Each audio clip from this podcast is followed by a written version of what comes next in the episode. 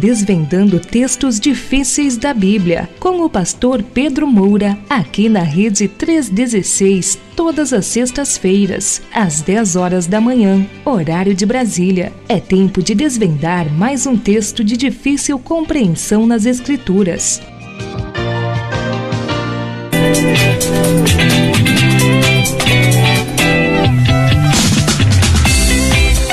Vamos que vamos, porque sextou Brasil e sexta-feira, você sabe, é dia de termos por aqui o nosso Desvendando Versículos Difíceis da Bíblia. É, meu amigo, então hoje é dia, né, de mais um aulão poderoso, com certeza, com o nosso querido pastor e doutor Pedro Moura, diretamente deste paraíso chamado Salvador, né? É claro, e já está aqui com a gente, já deu uma observada no sol, né, meu pastor? Então, para saber que eu vou perguntar mesmo, eu, eu fico curioso como é que tá. como é que tá o tempo aí em Salvador, não é verdade? Bom dia, meu pastor, tudo bem? Tudo, um solzinho tímido. É. É, tá ali escondido atrás da nuvem. Olha aí. É, mas tem sol, sim. É, Sim. é, é um diazinho que vai ser de, de sol. Mas tá chovendo? Tá chovendo por aí, não? Não, não, não. Sim. Ah, ontem choveu. Sim. Durante a quando, quando ah, acordamos pela manhã, o chão tava molhado. Então, Ah, sim. ah, essa noite eu não vi chuva. Uhum. E também o chãozinho seco na, na área da casa, todo o chão Uhum. Mas, mas isso não é garantia de nada, não. é, não, é, Não se iluda, né? não, não se quando ela vem. ela vem. É. Olha aí, que legal, Você, que meu bacana. amigo, tá tudo bem? Tudo bem, meu pastor, graças a Deus, tudo em paz, tudo tranquilo. Né? semana aí de, de correria, muita correria, mas graças a Deus, como diz um colega meu, entre mortos e feridos, todo mundo vivo. Então tá bom. Todo mundo vivo. Olha, e, e, e, e o nosso, e o nosso, entre aspas, Mengo, hein, rapaz, que foi aquilo, hein? Pastor, aquilo lá é guardando artilharia pra, pra domingo, viu? É, domingo a gente vai pegar um tal de um Bambi aí e vai dar uma taca. O urubu vai comer uma carninha de Bambi. É, então. Olha, cuidado. Não, mas não é o mascotinho deles? Eu acho que é o mascotinho, né? Não, não é o Bambi, não. É isso mesmo, não, cuidado é que esse Bambi não é. Ah, tá. pra não subestimar o Bambi, né? Rapaz, você sabe o que é pior na minha vida? É, é que eu tenho que torcer pelo Flamengo, porque, Ah. é- é porque meu filho, ah, ele mora numa cidade bem do interior lá de, de- dos Estados Unidos. Ele Uhum. é professor da universidade lá. sim. Então, ele é flamenguista desde criança. É. Ele, ele- é, uh, Não quis saber de Bahia, não, é? Ah, não, rapaz. ele, não, ele pouco conhece a Bahia, nasceu no Rio. Ah, olha aí. É, Ah, tá. então ele, ele dizia assim, mãe, eu sou Flamengo, desde pequenininho. Sim. Aí ele disse assim, e se eu não fosse crente, mãe, eu era mangueira. Meu Deus! Olha aí. Deve, ser, deve ter sido influenciado pelo Mussum, pastor. É, e então, e então eu, eu tenho que assistir os jogos do Flamengo. Eu gosto, porque eu sei que é um grande time. Sim. Gosto de bom futebol. Sim. Então, então ontem a Dulce estava me perguntando, ah, Pedro, esse dinheiro todo do Bahia, ah, vai pro bolso dos, dos conselheiros desse povo. Eu disse, olha, Dulce, eu não me interesso por nada. Aham. Eu gosto de futebol. Sim. Gosto de assistir futebol. E então, sim, aí voltando. Então, eu eu fico transmitindo para ele Ah. pelo WhatsApp É não. mandando a mensagem aqui. Gol, Sim. quando eu boto gol com a opção de letra, ele já sabe que é do Flamengo. Ah, é? Gol, ele já sabe que é do Flamengo. Se eu Ah. botar só gol, ele já sabe Ah, olha aí que legal. que foi contra. Então, eu ainda tenho que torcer por causa de filho. Meu né? Deus do céu, olha aí, Agora o pastor. outro, o Lucas é vascaíno, então tá tudo em casa, não ganha nada. E Sim. já sabe que vascaíno, né? Tem um, tem um pastor que ele, ele brinca que ele disse que ele ele, ele ele entrou dentro do avião e tava lá, disse que a, a comissão do Vasco e tal, né? Aí ele disse que ele ficou, começou a orar, pedindo a Deus perdão, né, e tal. Pessoal orar pedindo perdão a Deus e tal, né? Papa, Senhor, ó, em nome avião, de Jesus, né? dentro do avião e tal, né? Que ele rapaz, o Vasco lá dentro, certeza que ia cair. Ai, meu Deus do céu. Jesus amado, os vascaínos vão pegar nós, pastor. Mas muito bom. Mas olha só, mas olha, o, o, o falando, voltando ao assunto rapidinho, o, o, São Paulo tá com um bom time, hein? Tá com um bom time, tá, tá com um timaço. Técnico, né? É, e o técnico lá tá com, tá babando lá, ó, pelo Flamengo, ó, babando porque, né, é, é, aprontaram com ele, né? Eu acho que o Flamengo perdeu aquele Perdeu, não, com certeza. Ele mesmo falou que, de, que vai voltar pro Flamengo, né? Ele falou que vai voltar e tal, que ele acha que ele queria mesmo era ser campeão mundial pelo Flamengo, né? Que o Flamengo tem elenco para isso, né? E, e, mas eu, eu acho que esse era o, o projeto dele e tal, e, e aí por conta de político, algum rolo que teve lá, ele, ele saiu, né? E o Flamengo nunca mais acertou num técnico, porque esse que tá aí mesmo, é, eu, eu, eu até comentei ontem aqui que é, concordando com os comentaristas que estavam lá, que inclusive um deles era o Diego, que era do Flamengo, é, falando da questão da inconstância. O cara não conseguiu. Ele todo todo jogo ele faz um teste. Todo jogo ele faz um teste. Esse jogo agora ridículo que teve aí contra o Atlético foi mais um, né? Ele botando o, o, o Davi Luiz em posição que e ainda queimando o Davi Luiz, né? Que a galera começou a pegar no pé dele, é, colocando ele numa posição que não, não, tinha sentido, né? Não tem outra coisa. Davi Luiz com quase 40 anos, né? Para estar tá numa, numa, posição onde exigia que ele tivesse é, indo e voltando voltando, indo e voltando, o cara não dá conta não, né? E, é, e então você assim, está testando e, e, tomara que se, é, é, no, no, contra o São Paulo ele faça aí alguma, é, é, ele venha, né, com um time que e, e, com a estratégia que já vinha dando certo aí com o Bruno Henrique e, por aí vai, né? Vamos ver o que é que vai dar aí nesse é. nesse domingo. Mas muito bem. Ah, você conhece aquele, hum. aquele Gilberto que é do Cruzeiro, chama de Gibagol? Sim. Que era, que era do Bahia? Sim. Uma vez eu estava viajando para o Rio de Janeiro e a delegação do Bahia estava indo para o Rio também. Uhum. Eu pregar lá em algum lugar e o Bahia estava indo para jogar, eu acho que era com o Vasco, não lembro. Bahia até ganhou, foi até gol de, do Gilberto. Uhum. Ah, ah, ah, e aí, mas o Bahia estava numa situação difícil na tabela. Sim. E então o, o, o, Gilberto ia entrando assim e o cara perguntou assim: vai cair? Ele disse: o avião? Meu Deus. Já pensou? O cara regalou o olho assim. O Gilberto regalou o olho assim, fez assim: o avião? Ai, meu Deus do céu. Meu Deus. É, mas muito bom. Meu pastor, Bom, a irmã Dulce tá bem? Tá tudo em paz? Nem perguntei, né? Ela tá bem? Bem, bem, bem. E você lá em casa, Tatiana? Tudo bem, Eu graças a Deus. na dúvida é Tatiana ou Tatiane? É, é, é na mesmo, é Tatiana. É, na, é. é mais bonito, né? É, também acho. É, Tatiana, é, Tatiana, Larissa, é Larissa Karen e o Elber Henrique, o nome das feras aqui. e, mas tão bem, graças a Deus, tudo em paz, graças a Deus. Minha filha está no, no, Rio Grande do Sul, né? Ela, ela mudou para o Rio Grande do Sul, aí tá, tá lá em, em, em, Porto Alegre, graças a Deus, está lá, tudo em paz tá, também. Tá longe daquele desastre lá? É, tá longe. Ela tá em Porto Alegre, né? E eu acho que o, aquilo foi mais no, no, no interior lá do Rio Grande do Sul. Eu acho que foi em outro, em outro setor lá. E parece que parece-me que na capital não tivemos nenhuma nenhuma situação não, assim, pelo menos ela não, não narrou nada pra gente, né, que que teve alguma coisa. O esposo dela é policial lá também, não, não falou nada, então acredito que não deve ter tido nada no em Porto Alegre mesmo. E o filho é solteiro? Meu filho é, tem, tem 18, vai fazer 19 agora em setembro, inclusive. Dia 25 ele faz ah, 19 tá anos. Tá é, tá, tá estudando só. Tá, tá estudando, professor de inglês, tá. Aí é, é, tá dando aula é, de inglês e, está fazendo é, programação na área de TI, né? Na, tá na faculdade aqui.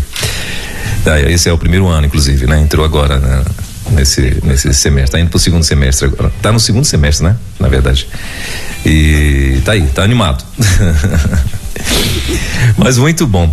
Meu pastor, então é, hoje, né? Deixa eu, deixa eu só abrir aqui a nossa, a nossa conversa de hoje, né? Hoje o, o tema é, do nosso, do nosso assunto de hoje. Peraí, só um pouquinho. Deixa eu só abrir aqui as perguntinhas. Ah, cadê? perguntas do dia. Cadê o tema, meu Deus do céu? O meu amigo Luiz fez uma edição aqui para mim que eu pedi. E mas aí eu acho que o tema o tema sumiu. Cadê Luiz? O tema, Luiz. É, ah, tá aqui, ó. Ah, e, uh, não, não é isso não. Esse aqui é da próxima semana. Uai, o, o, o tema de hoje, Luiz. Cadê meu filho? Você botou aonde esse negócio? O tema de hoje é pecado, né? O que é o pecado? O né? que é o pecado? Isso, é, é isso aí. Ah, mas muito. Então será que ele colocou as perguntas? Não, as perguntas é, é porque assim as perguntas, pastor, estavam é, estavam vindo para mim, chegando aqui para mim, é, tudo uma coladinha na outra, né? E aí eu pedi para ele, falei, Luiz, me ajuda, meu filho, separa esse trem aí para mim, porque fica facilita aqui a minha leitura, né? Aí ele fez isso, mas aí eu acho que ele pegou e, e, e editou o tema aqui sem querer. Acho que ele deve ter tirado aqui o tema de hoje e tal. E vieram só as perguntas. Eu vi que tinha um versículo também, o versículo também não veio. Eu acho que na hora da edição. Romanos é. 3, 23 e 6, 23. Isso, acho que foi isso aí que, que, que aconteceu. Ah. É, isso, o tema de hoje é pecado, que ele está dizendo aqui e tal. E teve o, o, versículo também por escrito, Luiz, que estava lá também, eu acho que você editou. É, mas ele está lá, está tá resolvendo aqui pra gente. Mas muito bem, então hoje, né, vamos estar falando o que é pecado, não é isso? Uh, o que é pecado? Então, assim, uh, muita gente vai vai é, é, vai entender um pouco mais, né? Eu acredito hoje. Então, Romanos 3, 23 uh, é o, o texto base aí que o nosso querido pastor vai estar usando aqui pra gente. Bom, mas antes, claro, a gente tem aqui as perguntinhas do programa anterior, né? Hoje são quatro perguntinhas, né, do programa anterior e o qual o pastor vai estar respondendo.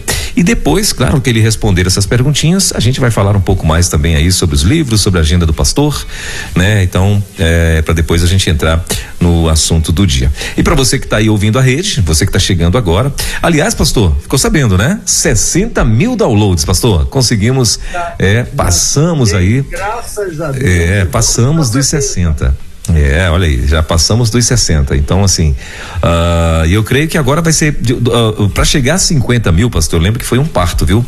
Eita, mas demorou, demorou, e a gente aqui e tal, e lutando, né? E, e, e pedindo pro povo para divulgar, para mandar, para, né, e tal. E demorou muito. Agora, pros 60 foi rápido, eu acredito que foi rápido, porque. Uh, quer ver? Abril, maio, junho, julho, agosto, setembro, né? Então acredito que foi mais ou menos aí uns quatro meses, mais ou menos, para a gente chegar a 60 mil. Então aí agora à medida, né, que vai aumentando as pessoas, né? Então acredito que agora vai, vai ser mais rápido, né? Para a gente chegar a, a, a 70 e consequentemente a 100 mil downloads que esse é o nosso é o nosso uh, hoje o nosso principal alvo né é chegar a esses 100, 100 mil downloads tão sonhado aí então acredito que vai ser legal demais né e em breve né então rumo aos 70 nesse momento, né? E, e, e, e estamos muito felizes. Então hoje, ah, então essa semana, né? E a semana passada, aliás, todos os dias tem chegado muita gente aqui na rede, muita gente nova e tal. Então para você que chegou agora, deixa eu te falar aqui como é que funciona o desvendando versículos difíceis da Bíblia. Pastor Pedro Moura, Pedro Moura é um mestre, né? E, e um doutor, um, um, mestre, um professor, né? De, de, de na área é, de teologia, também de grego, no hebraico, né? Um, um professor com experiências internacionais, já morou nos Estados Unidos, morou em Israel e, e na Suíça e outros lugares aí. E assim, e para a glória de Deus, né? É, ele aceitou o convite de estar com a gente toda sexta-feira. Já está com dois anos, já passou o senhor também? Já, né?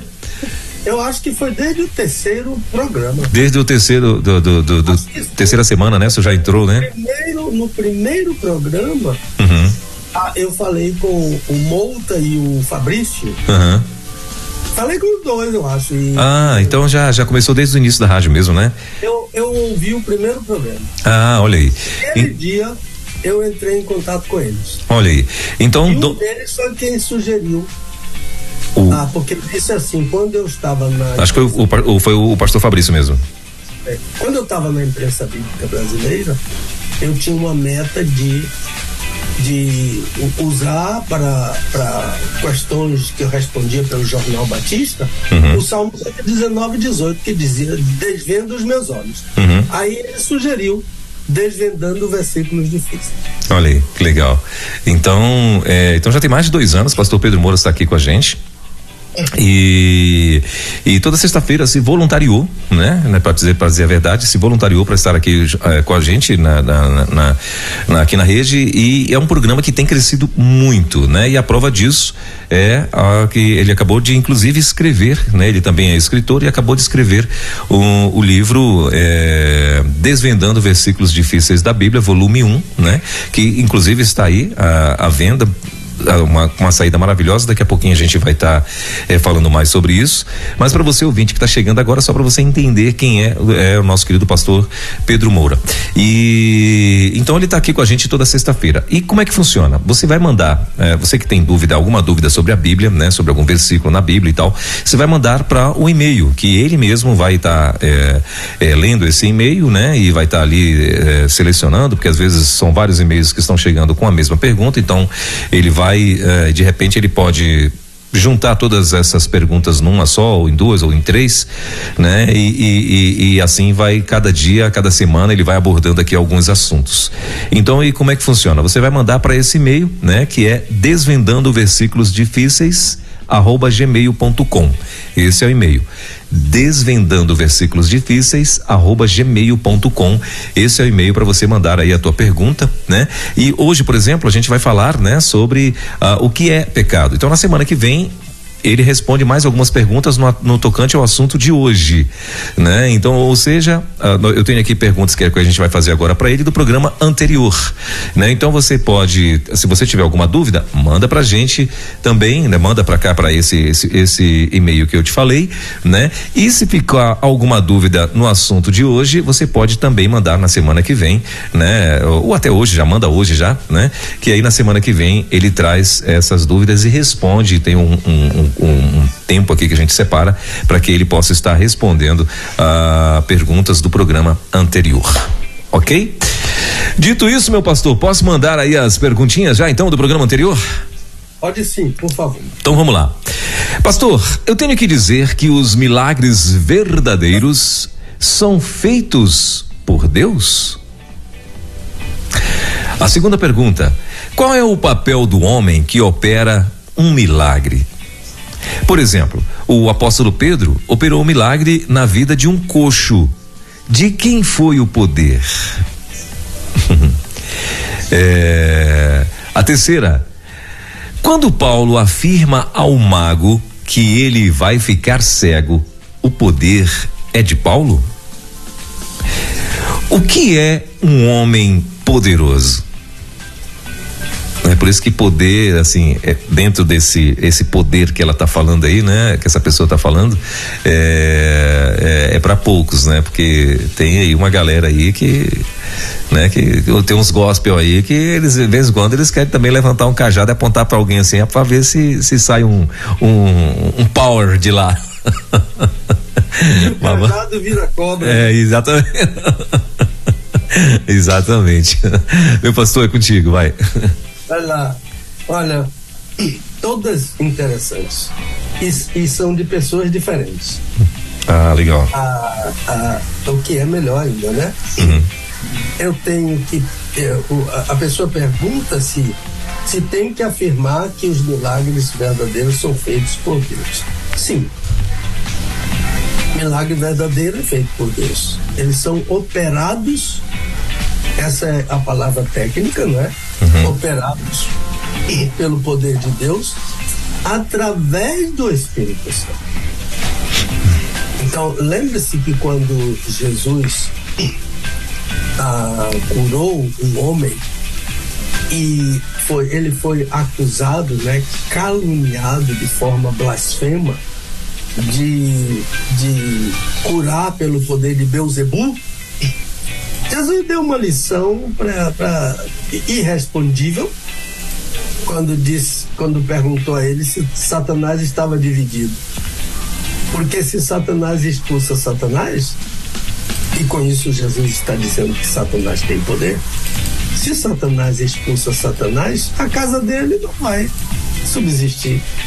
Ele divide a casa, ele divide o reino. E ele parece, ele não é bobo, ele não vai fazer isso. Então, o que Jesus disse, agora, se eu, se eu opero milagres pelo dedo de Deus, então é chegado o reino de Deus, não o reino de Satanás. Então essa expressão dedo de Deus refere-se ao Espírito Santo.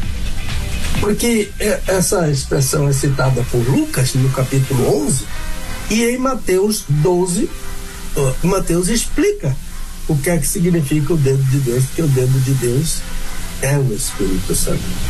Então, a, a, a resposta para esse nosso ouvinte é sim.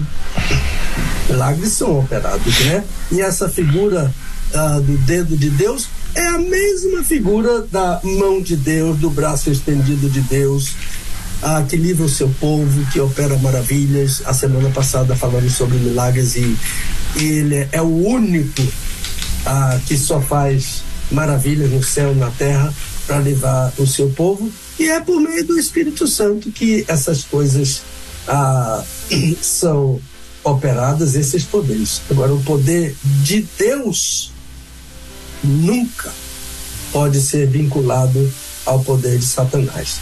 Isso é uma blasfêmia contra o Espírito Santo. E a blasfêmia contra o Espírito Santo é um pecado eterno. E para pecado eterno não existe perdão. Por isso que Jesus disse: nem neste mundo, nem na eternidade. Agora, a segunda questão. Então fica concluído que sim, eu tenho que dizer que os milagres verdadeiros são operados por Deus. Agora, qual é o papel do homem que opera um milagre porque eu digo que os milagres são operados por Deus. E ele cita um exemplo bem pertinente, bem consentâneo. Ah, por exemplo, o apóstolo Pedro operou o milagre na vida de um coxo. De quem foi o poder? De Deus. Sempre de Deus. Então, na porta formosa do templo, as pessoas ficaram atônitas, né? elas ficaram azáfama, elas ficaram sem saber o que fazer, olhando para Pedro, olhando para Tiago, olhando para João. Mas Pedro deu a resposta e a resposta de Pedro é melhor do que a minha para você. Olha o que Pedro disse, você tem uma Bíblia de papel aí, você veja Atos capítulo 3. Olha o que Pedro diz. A partir do versículo 11. O povo correu, estou lendo na Almeida Revisada da Imprensa Bíblica Brasileira, o nosso texto batista, revisado da Almeida Revista e Corrigida, que era chamada de Antiga Almeida, que também era um texto ah, e é um texto da Convenção Batista Brasileira. O povo correu atônito para junto deles, isto é, para junto dos apóstolos, ao pórtico chamado de Salomão Pedro, vendo isto, disse ao povo: Varões israelitas, por que vos admirais deste homem? Ou porque fitais os olhos em nós, como se por nosso próprio poder ou por nossa piedade o tivéssemos feito andar? O Deus de Abraão, agora ele está dando explicação. O Deus de Abraão, de Isaac e de Jacó. Pedro é um judeu ele está falando das judeus. E ele usa aqui expressões que para se identificar como judeu. Essa é uma delas. O Deus de Abraão, de Isaac e de Jacó. Olha, outra. O Deus de nossos pais. Ele se identifica com os judeus. Glorificou a seu servo Jesus, a quem vós entregastes e perante a face de Pilatos negastes, quando este Pilatos havia resolvido soltá-lo. Mas vós, pense na ousadia de Pedro perante o sinédrio, aquele Pedro que se escondeu de uma escrava, de uma criada, que negou, olha, a ousadia sob o poder do Espírito Santo. Mas vós, sinédrio, negastes o santo e justo que é Jesus, e pedistes que se vos desse um, homicida e matastes o autor da vida, a quem Deus ressuscitou dentre os mortos, do que somos nós testemunhas.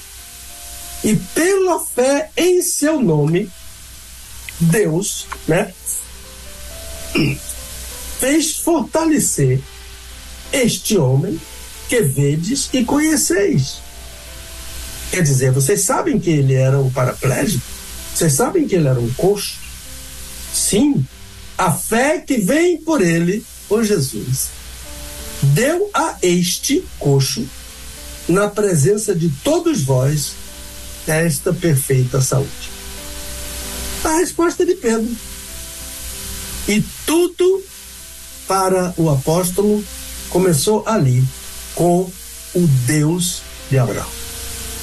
Então, foi Deus quem ressuscitou a Jesus do meio dos mortos e a fé no nome de Jesus deu ao coxo a perfeita saúde. Se você está uh, precisando de cura para qualquer enfermidade, peça essa cura a Deus. Jesus ensinou que toda oração deve ser dirigida a Deus. Ele, se você quer cura, peça a Deus. Porque toda oração deve ser dirigida a Ele. Lembre-se que o modelo da oração é o Pai Nosso. E ele disse: quando você orar, diga: Pai Nosso, que estás nos céus. Então, se você, meu irmão, está como aquele coxo, olhando para Pedro, Tiago e João, olhe para Jesus, autor e consumador da fé, e peça a Deus que através desse Jesus você obtenha uma perfeita saúde. Terceiro, quando Paulo afirma ao mago que ele vai ficar cego, o poder é de Paulo? Em hipótese alguma. É o que eu acabei de proferir, é através de Paulo. O, o poder não é de Paulo, o poder é de Deus. Paulo é um instrumento dócil nas mãos de Deus. Como eu e você poderemos ser também. A ordem dada ao mago foi de Paulo. A operação daquele milagre foi de Deus, através de Paulo. Lembre-se, irmãos, do Salmo 62. É um salmo que eu gosto muito de citar. O salmista diz: Uma vez falou Deus, duas vezes tenho ouvido isto. E o poder pertence a Deus. O poder de curar, o poder de salvar, o poder de libertar, o poder de transformar. Eu era cego, agora vejo. Eu era um corrupto e agora eu tenho ética. Eu era um mentiroso e agora eu busco a verdade. Por quê? Porque Deus tem poder para transformar a vida de qualquer um. Não perca a esperança em seu filho. Não perca a esperança em sua filha. Nunca diga esse menino não tem jeito. Eu estava pregando em uma igreja há muitos anos. E pela manhã houve uma espécie de Pentecostes naquela igreja. Com muita gente se perdoando e se reconciliando. E à noite, durante o apelo, um rapaz que era o chefe da boca lá de, de, do tráfico, aceitou a Cristo como Salvador pessoal. Eu vi assim um grito, foi a mãe dele. A mãe dele saiu de casa brigada com ele, porque ela queria que ele viesse ao culto e ele disse que não ia. Mas ele veio. E na hora do apelo, ele foi a primeira pessoa a aceitar a Cristo. Aquele rapaz. E para ela não tinha jeito. Deus transformou a vida dele. Porque Deus não perca a esperança na conversão de seus filhos. Meu avô, pastor João Dias de Almeida, orou durante 25 anos por meu pai. E meu pai se converteu no dia que meu avô morreu. E foi um pastor que me dá muita honra de eu dizer que sou filho dele. Pela obra que ele realizou aqui na terra depois que mudou de vida. Não perca a esperança. O poder pertence a Deus. Pastor, o que é um homem poderoso? Olha, Tito capítulo 1, versículo 6 em diante. Ele fala o que é um homem poderoso. Ele diz que é um homem irrepreensível. Essa palavra não é uma palavra muito fácil, irrepreensível, anecletos. Essa palavra não significa que é uma pessoa que nunca erra, mas é uma pessoa que foi acusada e quando houve a apuração, aquela acusação era falsa. Isso é irrepreensível. Ele é casado com uma só mulher.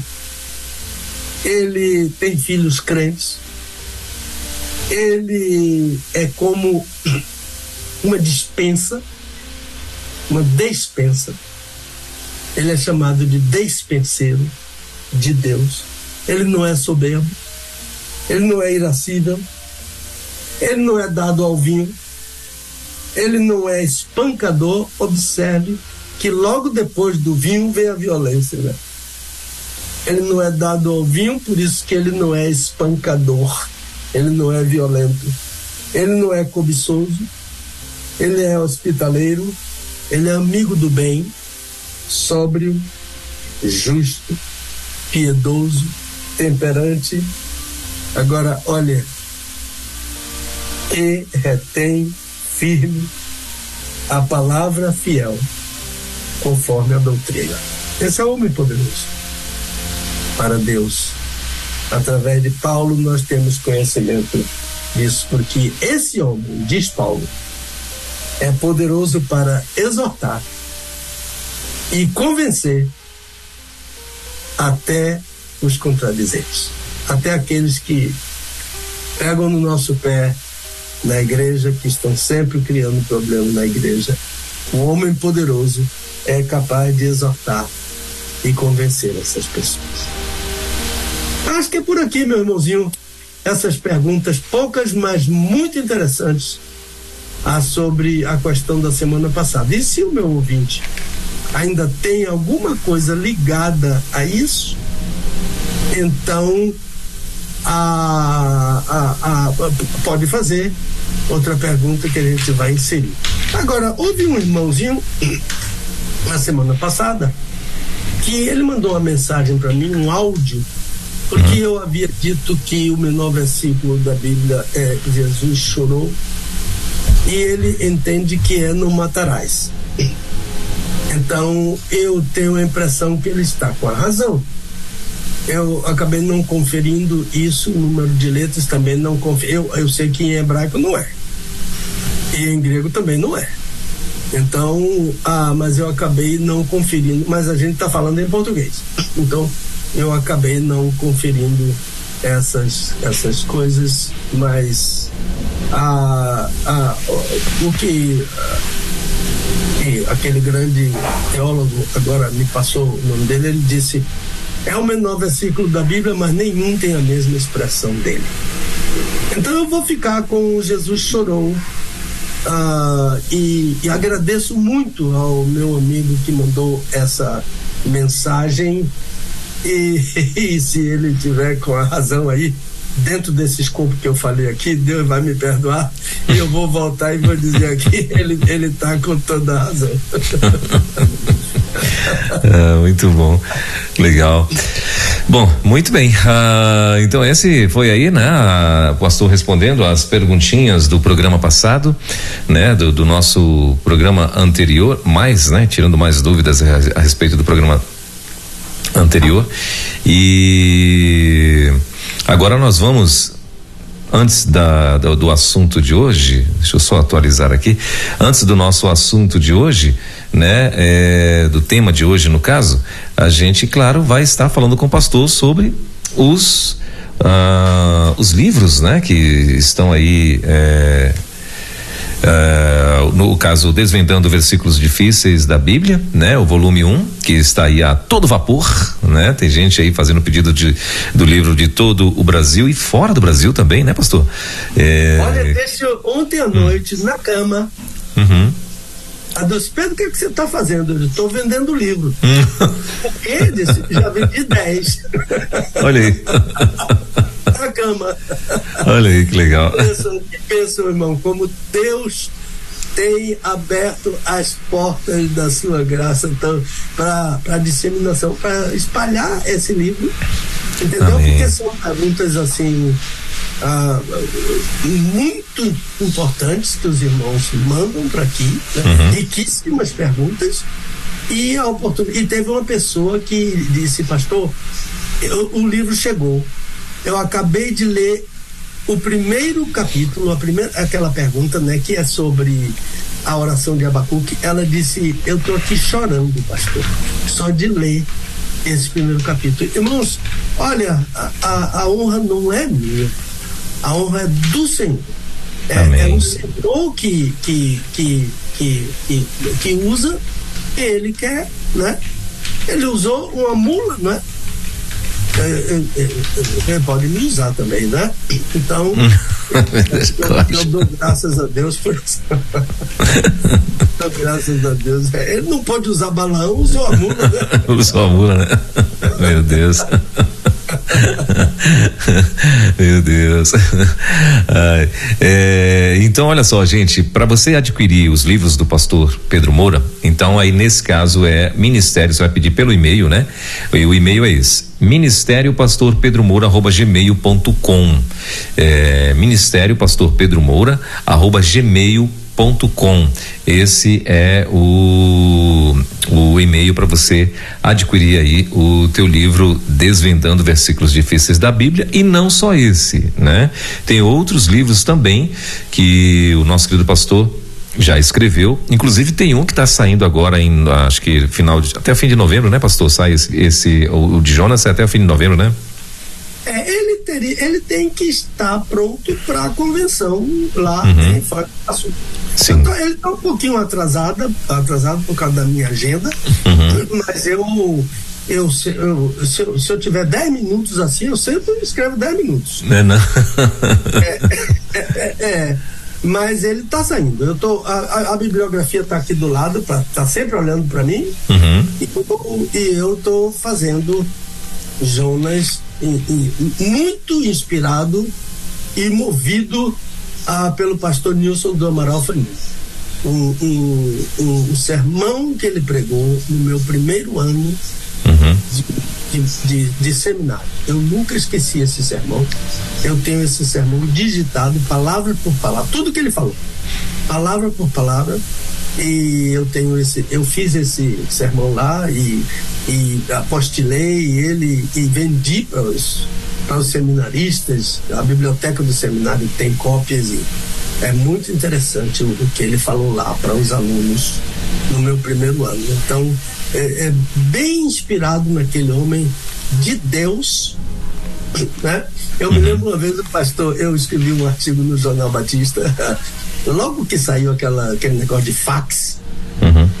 e eu me lembro de, de um fax que um judeu, uma mensagem que um judeu colocou lá no muro, naquelas brechinhas do muro. Uhum. E, e eu escrevi um artigo, fax para Deus. E o pastor Fanini, já foi outra data isso aí, não foi uhum. aquela primeira. ele ia entrando para pregar na capela do seminário. Quando ele me viu do lado assim, ele falou assim para mim: faxe para Deus. meu Deus, este homem enorme leu meu artigo. Olha aí que legal. É, meu amigo, então. Uh, e lembrando também, gente, que o pastor continua na caça, só não conseguiu ainda, não, né, pastor? O, o Navios para Tarsis, né? Não consegui, não. Tem, tem um pastor lá em, em, em Brasília que está me ajudando. Tá ajudando, tá, né? Tá batendo em tudo quanto é porta lá. Sim. está trabalhando mais do que eu, é o Barros, né? Sim. A gente chama ele de Zezinho. Você conhece ele? Né? Sim, Você sim. Ainda conhece ele, né? Que legal. É mas não achei, não. Não, não, não achou. Eu, eu, eu tive até um é. feedback, pastor, de um, de um ouvinte nosso aqui, uh, que ele, eu acho que ele está no Rio de Janeiro, e ele falou que, eu não sei se é na, no, no, na biblioteca do, da, do Seminário do Sul lá, que, que tem um, uma, um setor só de livros, agora eu não lembro se é no Rio de Janeiro. Uh, enfim, mas ele deu o feedback seguinte, que lá tem um setor dentro dessa biblioteca só de livros escritos pelo pastor Enéas Tonini. E mas assim, eles procuraram e tal e com esse título Navios para Tarsis eles não acharam. Ah, e assim, agora claro, eles estão eles também criaram lá uma uma força-tarefa, né? É, entre eles e tal, são vários pastores e tal, para ver se alguém tem esse livro. Eles estão também abrindo lá um leque para poder ver se conseguem é, é, esse livro aí, Navios para Tarsis, uma cópia, né, na verdade, desse livro, para estar tá enviando aqui para gente, né? Então tá aí. A, a biblioteca do Seminário do Sul tem. Sim. E eu, eu, eu confesso aqui, fiquei até envergonhado que eu esqueci o nome da menina que é a bibliotecária de lá, ela é muito minha amiga. Uhum. E eu, quando perdi o meu celular antigo, uhum. perdi o contato dela. E agora fico com vergonha de. porque eu não esqueci o nomezinho dela. Uhum. Ela é tão atenciosa comigo que eu tenho certeza que ela mandaria uma cópia para mim desse livro. Sim. Mas ah, ele completaria bem a minha, a minha referência bibliográfica, uhum. etc, Eu gosto muito do que o pastor Fanini ah, pregava, falava, escrevia. Os livros dele são quase mensagens, um ou outro que não é, quase mensagens que ele pregava. E era, era como o doutor Aníbal Pereira do Reis, pegava uma mensagem e todo mundo queria publicar ah, um livro. Sim. Então, mas, mas se for o caso, a, o livro não vai deixar de ser escrito porque sim, veio. Sim. Mas se quer, vai ser. Iria agregar muito, né? Ia, ia. Ah, legal. Enriquecer muito. Legal. Muito bem. Uh, e dentre eles tem outros livros também, né, pastor? O senhor até falou aí de Abacuque, tem os que estão disponíveis hoje para entrega ainda? É, uh, o, o, os, os livros de oração do Pai Nosso, o livro uh, o, o Desvendando, Abacuque, uh, tem mais um que eu, que, eu, que eu esqueci aqui agora, eu gosto sempre de colocar eles aqui. Uhum. A, a Ceia do Senhor. A Ceia do Senhor. Esses esse livros estão disponíveis. Uhum. O que tem um estoque, um, um estoque somente técnico seria o, a oração do Pai Nosso, mas ainda Sim. dá ainda dá para atender algumas pessoas. É, para atender algumas pessoas. Legal. É, é aquela história. Ah, eles são nove livros uhum. e cinco estão ah, esgotados. Cinco estão esgotados e, e esses ainda tenho a oração do Pai Nosso é o que está com eu chamo de estoque técnico porque não passa de 50 exemplares, então Sim. daqui a pouco, quando só tiver 10, eu não vendo mais. Ah, ok. E aí eu, eu preciso. Sim.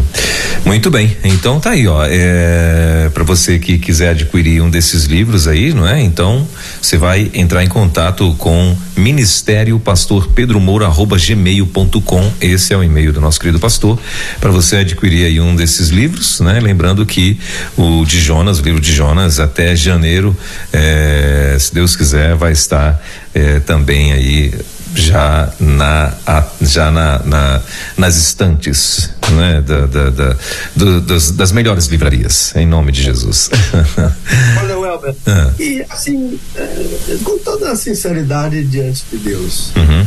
Ah, eu não descarto a possibilidade de um casal, um crente querer nos ajudar na reedição de um livro, uhum. assim, porque inclusive tem experiência de um casal que já fez isso. Uhum.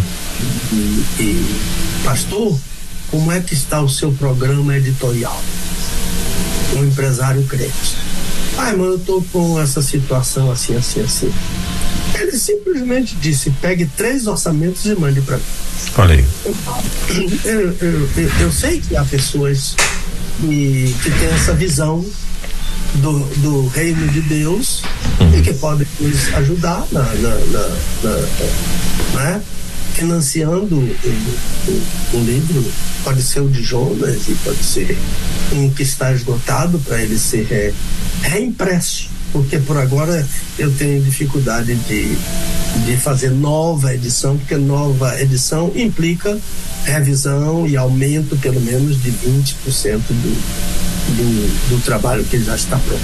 De modo que fica aí essa palavra minha sincera e se Deus tocar o coração de alguém, muito bem. Se Deus não quiser, a gente espera o tempo de Deus para gente. Amém. Então, tá aí, ó, lançado o desafio, né?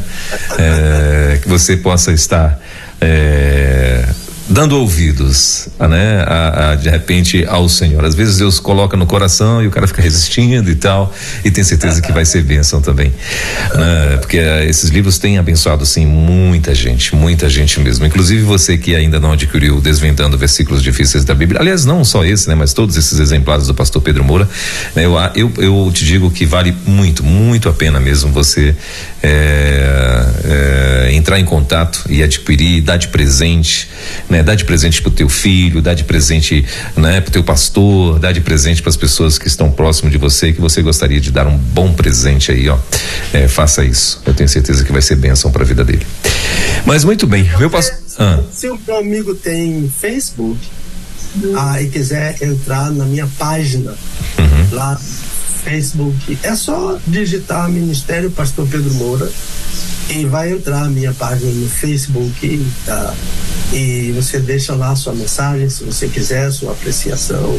Pronto. Nosso trabalho, estão as capas de todos os livros ah, e outras informações sobre sobre o meu ministério. Pronto, perfeito. Então tá aí, ó. Sugestão, Ministério Pastor Pedro Moura, lá no Facebook também. Ah, bom, cinco minutinhos, faltando para as 11 horas na nossa capital. Então, vamos lá, né? É, vamos lá para nossa segunda parte aqui do programa. Ah, para o nosso. Sobre o fim de semana ou deixa lá para o fim? Ou oh, não, pastor, perdão, é isso mesmo. Eu, eu, eu, eu tava sabendo que eu tava esquecendo de alguma coisa. Conta pra gente aí, ó, como é que vai ser a sua agenda então, aí onde que você vai estar nesse fim de semana? Ah, primeiro, meus parabéns pelos 60 mil downloads. Amém. Eu orei por isso ao Senhor. Amém. E acompanhava essa luta, dou graças a Deus, e agora eu já comecei a orar. Pelos Vou 70. Começar, Vamos começar a orar pelos 70. Amém, em nome de Jesus. E quando, e quando completar 74, que é a minha idade, eu vou fazer um bolinho aqui. Opa! Um bolo com o tema do, do, do da rede, né, pastor? É, é, é de 316. Né? Olha aí, quem sabe a gente. É, é, quando que é mesmo, pastor? O senhor que é de julho, não, né? São, são os seus pais que são. Que um é de julho e o outro é, é de setembro. De Hã? Eu sou de janeiro. O senhor é de janeiro, ah, isso e tal. Meu eu, pai é de julho e minha mãe é de setembro. Setembro, isso, isso aí eu, eu guardei. É, julho e setembro, por conta das é datas da independência julho, lá. Uma é do 2 de julho, a outra, ela é quase 7 de setembro. Ah, olha aí. Oito. Olha aí, que legal. É. E... Olha, domingo pela manhã vou hum. estar na minha igreja, vou pregar lá às uhum. 10h30, Igreja Sim. Batista de Garcia. E à noite eu vou pregar na Igreja Batista do Lobato. Uhum. Lobato é uma área a distante de Salvador, a, aqui chamada nessa zona a, mais afastada da, da cidade. É uma uhum. próxima da igreja, pastor Bruno e a uhum. doutora Kátia são pastor e esposa lá na, naquela igreja, eu vou conhecer. Eu estive em plataforma. Sim. A, a esse, semana passada. Esse fim né, de semana, é, né? Uhum. É 117 anos. É. Lobato é um pouco antes, da, de plataforma, na mesma direção que vai para um, vai para outro. Sim. E então vamos estar à noite às 18 horas lá na igreja. É, é isso e no final Pastor, eu falo de oração.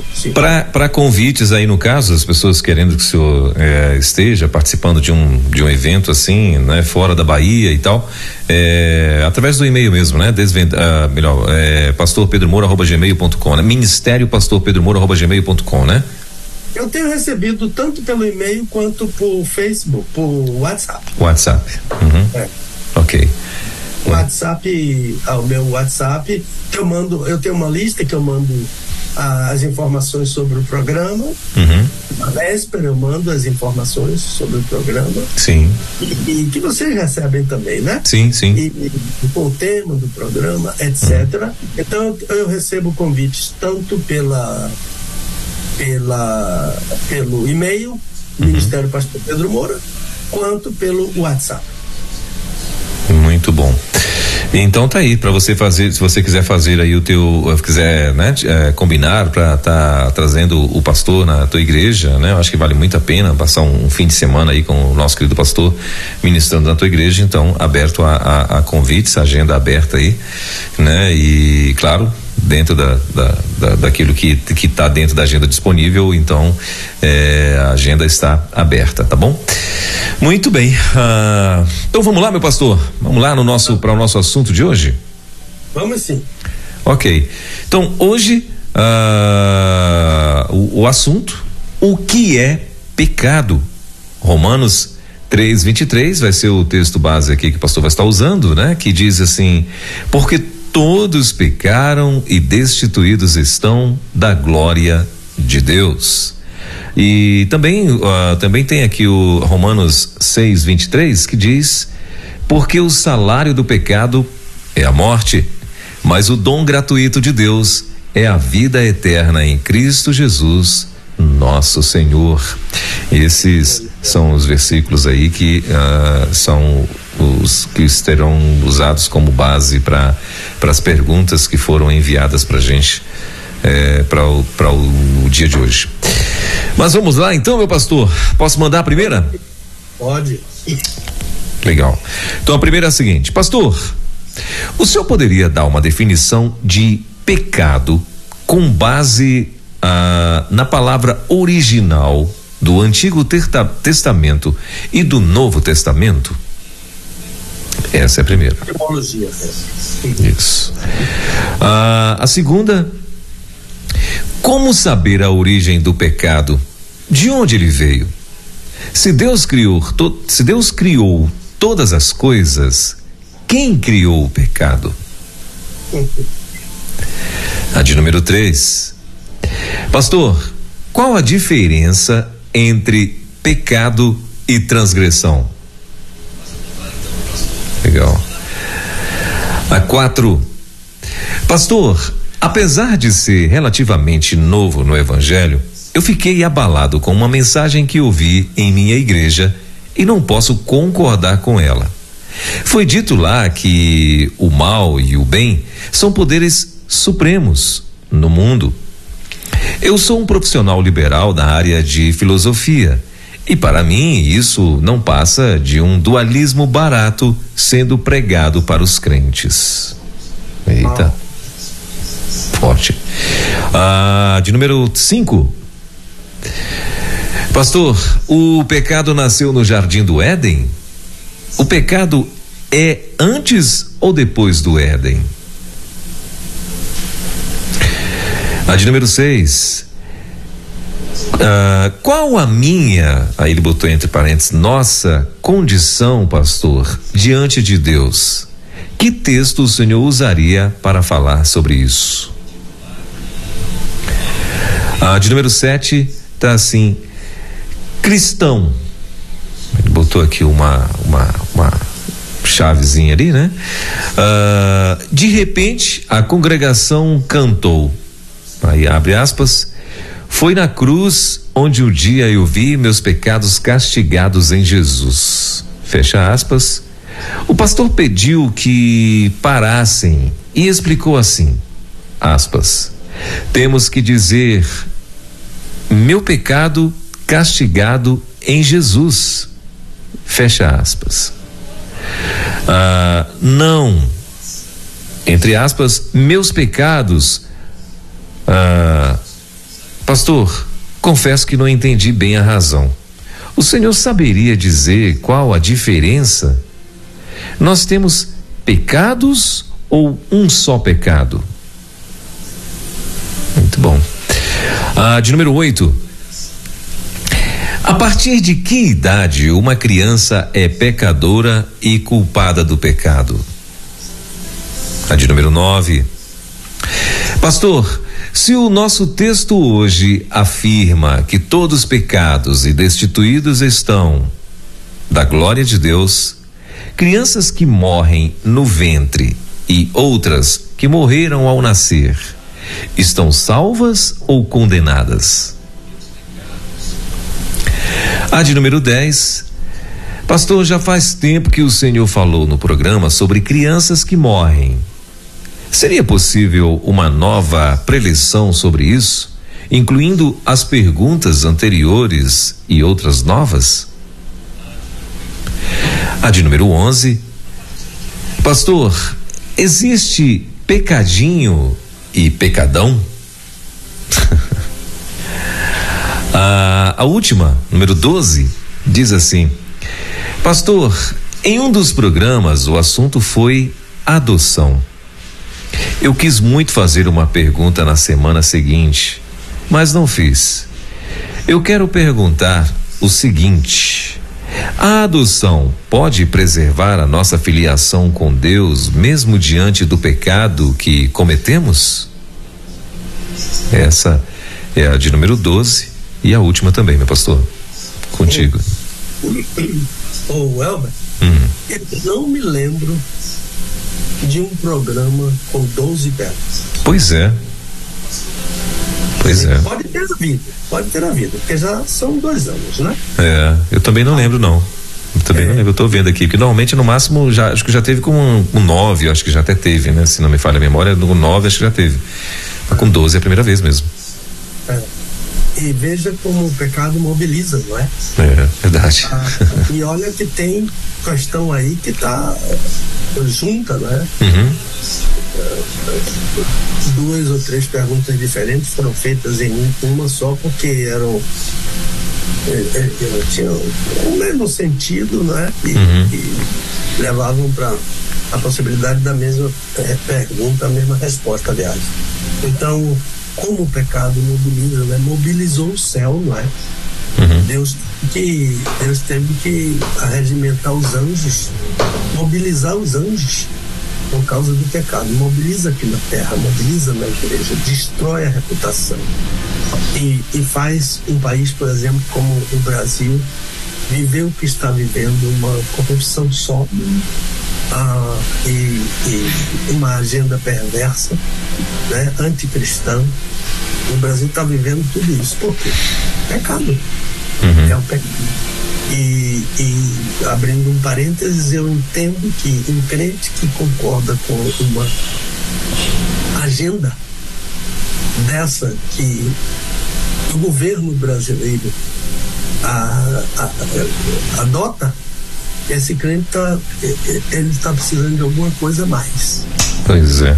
A, a ideia, a ideia até de, de, de procurar saber o que é santificação e procurar associar o que é que Deus pensa e o que é que a agenda do nosso governo pensa. Quem é pecador? Porque se eu fico do lado de uma agenda como a agenda do governo, então eu acho que a agenda de Deus não é a ideal. Pois é. E também tem implicações morais, não é? Implicações morais e éticas morais e que a, a Igreja de Cristo, para mim, o peso da situação do Brasil cai sobre a igreja. E é a igreja que tem que. Vós sois a geração né, santa. Amém. É e se o meu povo que se chama pelo meu nome, então Deus vai mudar a sorte do Brasil, ele vai sarar o Brasil. Diz esse texto maravilhoso lá do livro de Crônicas 7, 14. Amém.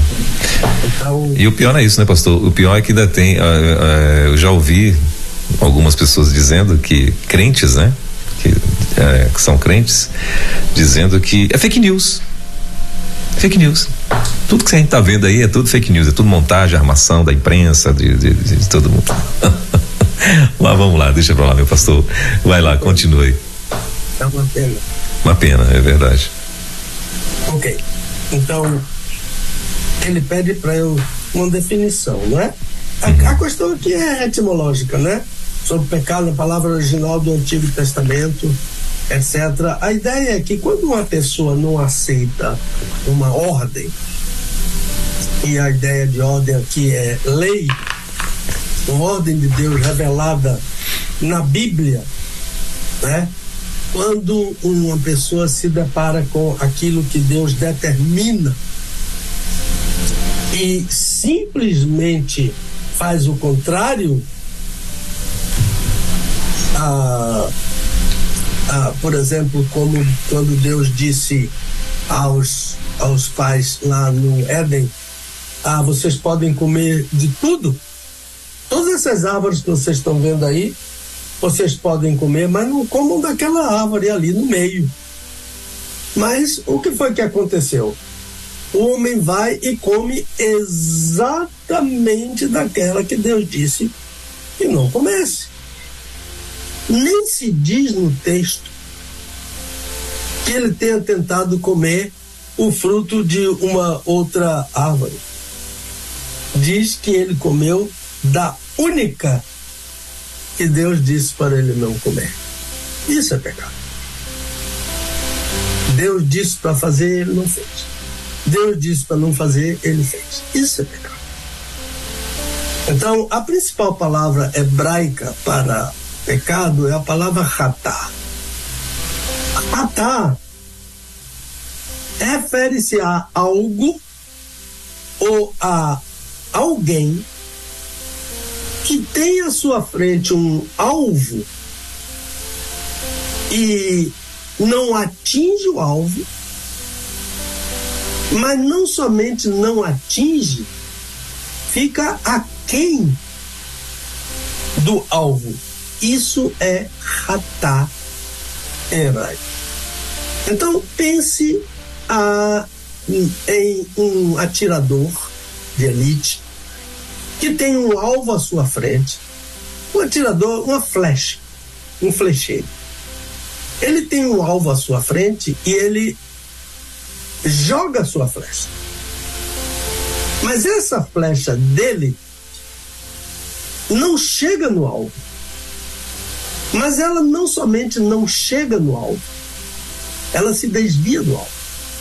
Ela cai antes do alvo e fora do alvo ou depois do alvo e fora do alvo. Isso é ratá em hebraico.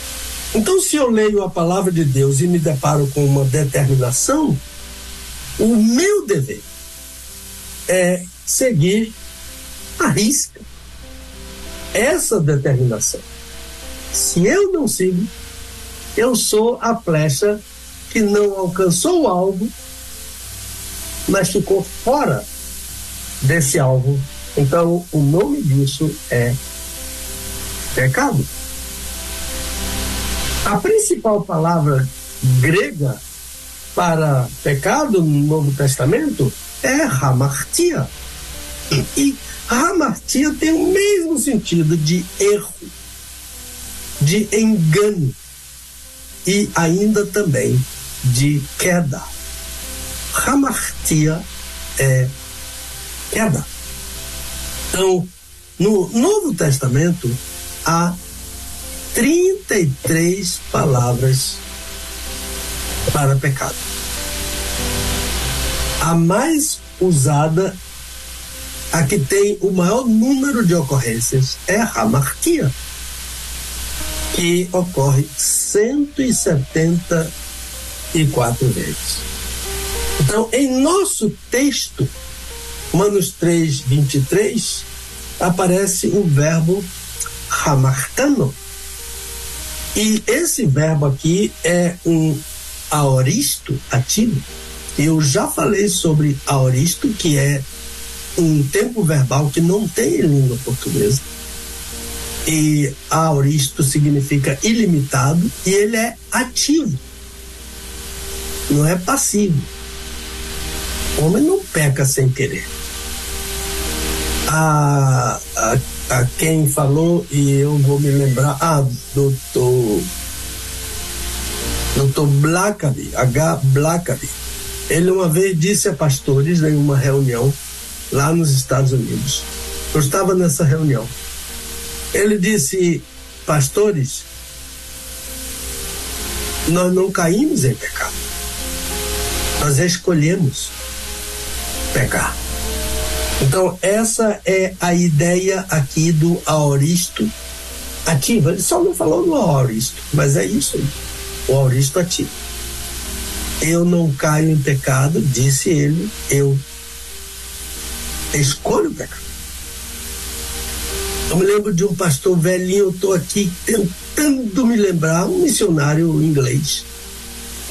Com quase 90 anos, a filha dele acordou três, quatro horas da manhã e no quarto dele havia uma vela acesa. Ela pensou que ele havia esquecido. Ele estava de joelhos lendo a Bíblia e ela disse: Papai, o que é que você está fazendo aqui a essa hora? Ele disse: Buscando mandamentos para observar. Noventa e tantos anos. Eu vou fechar essa janela aqui porque tem uma máquina aqui do lado cortando alguma coisa e eu vou. Eu acho que você não está ouvindo, mas a mim está me atrapalhando. Vou fechar aqui, viu? Tranquilo, pastor.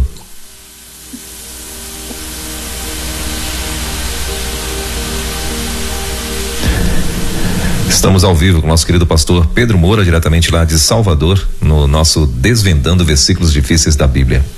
Vamos lá, meu pastor. Agora, em Romanos 6, 23, que são os dois, os dois textos de hoje, é o substantivo ramartia. E ele, ele aparece no, no genitivo ramartias.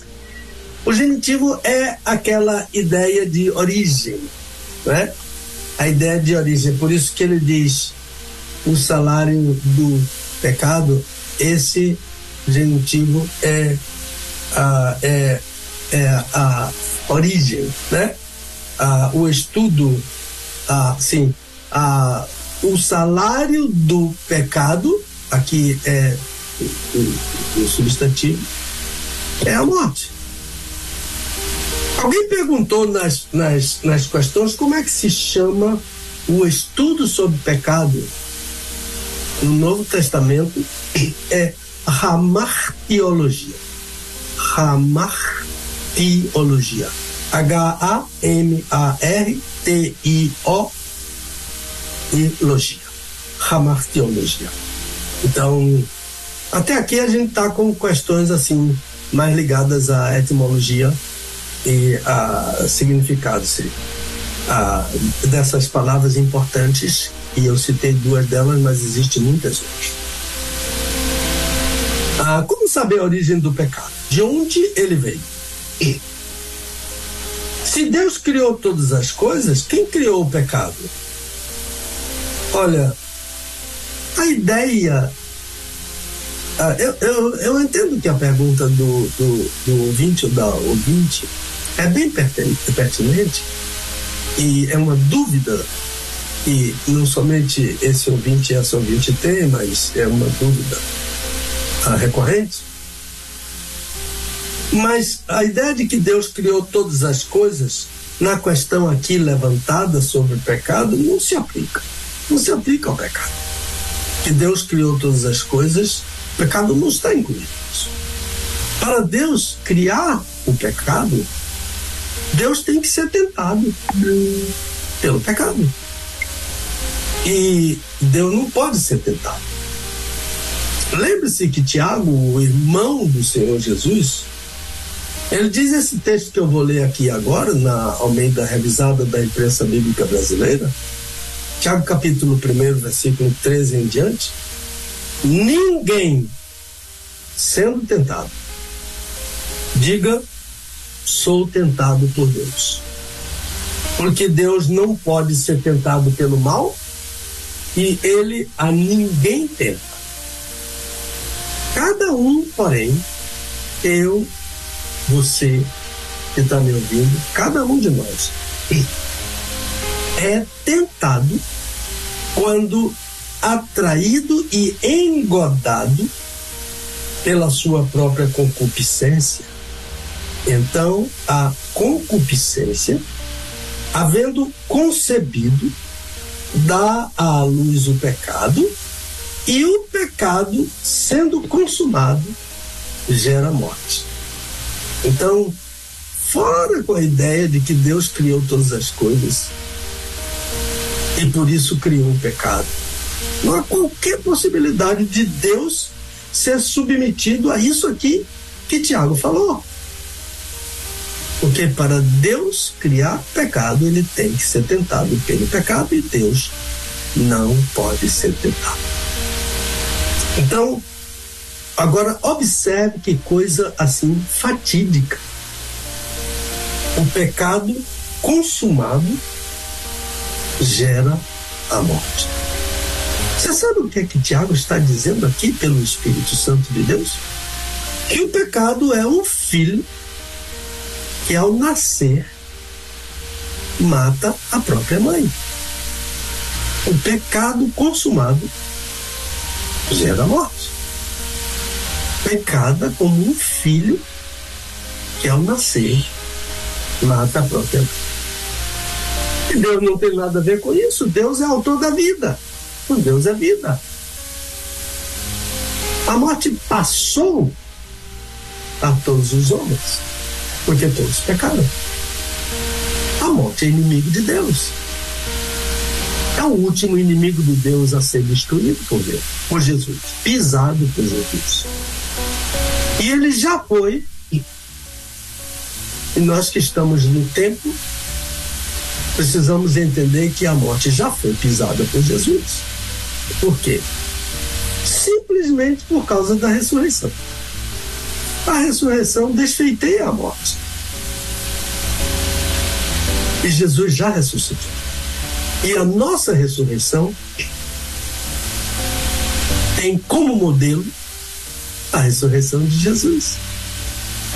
Então vamos ler com bastante cuidado, primeiro aos Coríntios capítulo 15. Ler, reler, reler, reler, reler, até o Espírito de Deus falar ao nosso coração. Convém que ele reine, até que ponha todos os seus inimigos debaixo dos seus pés. E o último inimigo é a morte. Mas o profeta Oséias já cantou. Onde está a morte? E Paulo repetiu. E depois ele disse: graças a Deus que nos dá a vitória. Qual é a vitória? A ressurreição. O nosso Senhor e Salvador Jesus Cristo. Deus é autor da vida. Então, de onde veio o pecado? aqui no texto está dito que cada um fez a sua escolha. Na oração do Pai Nosso, Jesus afirma que devemos pedir a Deus para nos livrar da tentação. Mas o texto afirma que o homem é tentado porque se deixa atrair e engodar. Enganar. Se deixa atrair e enganar. Então, o salário de tudo isso, de se deixar atrair, de se deixar enganar, Paulo diz: é a morte. Vai morrer. Então, guarde esta sentença em todas as línguas que você puder conhecer. O que você falar. O salário do pecado é Thanatos. O salário do pecado é a morte. Thanatos. Morte em hebraico é Mavet. Morte em grego é Thanatos. O salário do pecado é Thanatos. O salário do pecado é Mavet. O salário do pecado é morte. Pastor, qual a diferença entre pecado e transgressão? Muito, muito interessante. Então, transgressão é pecado. Agora, é um pecado específico. Por exemplo, a, em Romanos capítulo 4, Paulo fala que antes da lei, Deus tolerou a, a transgressão. Que coisa, não é? Porque Deus é justo. E Paulo diz: a lei opera a ira, mas onde não há lei também não há transgressão. Então, antes da lei, Deus tolerou a sua imensa bondade, incompreensível bondade. Então, transgressão é uma queda, é uma quebra de uma lei conhecida, já estabelecida. Um dos exemplos mais clássicos, mais usados por pregadores e escritores de transgressão é passar embaixo de um sinal de trânsito quando ele está vermelho. Eu me lembro que o doutor uh, Roberto Alves de Souza, nosso querido professor de grego, que já está com o Senhor, Roberto Alves saiu com um grupo de. Ele, ele, ele faleceu lá nos Estados Unidos. E o meu abraço lá para Zenilda, aquela querida irmã, e seus filhos. A, a esposa do Roberto Alves, ele chamava ele de Robertinho. A, o Roberto estava no Rio de Janeiro e chegou um grupo de pastores americanos e ele saiu numa van para mostrar a cidade do Rio de Janeiro a, aos missionários. E ele disse que aquele motorista passava em qualquer sinal, verde, amarelo, vermelho. E a uma certa altura um missionário perguntou, Roberto, qual é a cor do sinal para o carro parar no Brasil? Isso é transgressão. Uma lei conhecida. Onde está o sinal vermelho? Tem que parar. Onde tem um sinal amarelo, você vai com cuidado. Se não dá tempo, você já vem freando. Se ele ficou amarelo quando você chegou, estava no verde e você avançou, ele ficou amarelo, isso não é transgressão. Mas se ele passou para o vermelho, é transgressão. Então, o verbo ah, grego é parabaino. Transgressão. O verbo hebraico é bagad. Transgrede. Esses dois termos, é, parabaino e bagad, esses dois termos veiculam a mesma ideia. Em, em inglês há uma expressão que uh, going over, uh, uh, que é a ideia de passar por cima. A gente usa essa expressão uh, em relação à transgressão. A ideia de passou por cima da minha ordem. Se a ordem é conhecida, é transgressão. Se ele passou por cima da ordem, ele conhecia a ordem. Ele passou por cima. Passou por cima da lei. Transgressão. Ninguém está acima da lei. Transgressão. O transgressor passa por cima daquilo que já foi promulgado, daquilo que já está ratificado. Então, a, a ideia é, é transgressão, é quebrar uma lei conhecida. João, o apóstolo, diz: o pecado é transgressão da lei. O pecado quebra. Amém. 1 João, capítulo, capítulo 3, ele diz que o pecado é transgressão da lei. Pastor, apesar de ser relativamente novo no Evangelho, gosto muito de novos crentes, interessados em conhecer. Pastor, apesar de ser relativamente novo no Evangelho, se você é relativamente novo, ou bem novo, ou o mais novo, entre com as suas questões. Há lugar para responder aos crentes em todas as idades de fé cristã. Eu fiquei abalado com uma mensagem que eu vi em minha igreja e não posso concordar com ela. Foi dito lá que o mal e o bem são poderes no mundo. Eu sou um, um profissional liberado ou liberal da área filosófica e para mim isso não passa de dualismo barato. Ele está chateado, né? Dualismo barato sendo pregado para os crentes. Olha, eu, eu precisaria ah, ouvir a mensagem ah, que, que você ouviu para eu acompanhar o contexto em que esse ensino foi aplicado. Não é? Eu sei que, que quem está falando aqui é uma pessoa ah, que tem conhecimento, é um profissional da área, ele detectou um dualismo barato. É, mas eu, eu ouvindo apenas o que o irmão falou, certamente eu concordo com o que o irmão disse. Mas o, o contexto né, em que foi falado, como foi falado, ajudaria mais ainda. Eu teria uma, uma, uma resposta mais apropriada ah, se eu conhecesse os dois lados da questão.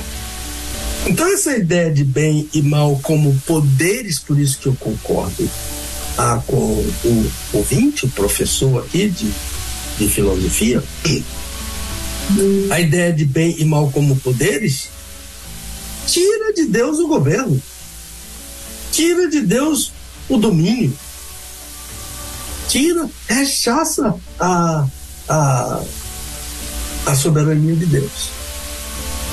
Nós, humanos, a cada dia vamos nos surpre surpreendendo com a maldade do mundo, as coisas que acontecem. A gente já não tem mais a satisfação em, em, em ligar um, pro, um, um programa noticioso aqui no Brasil. Eu não tenho. Eu e a Dulce não assistimos. Por quê? Porque a maldade se avoluma. É, é, é como um, um, um, jornal que você dobra assim só sai sangue. É quase nada que agrade, quase nada que lhe instrua.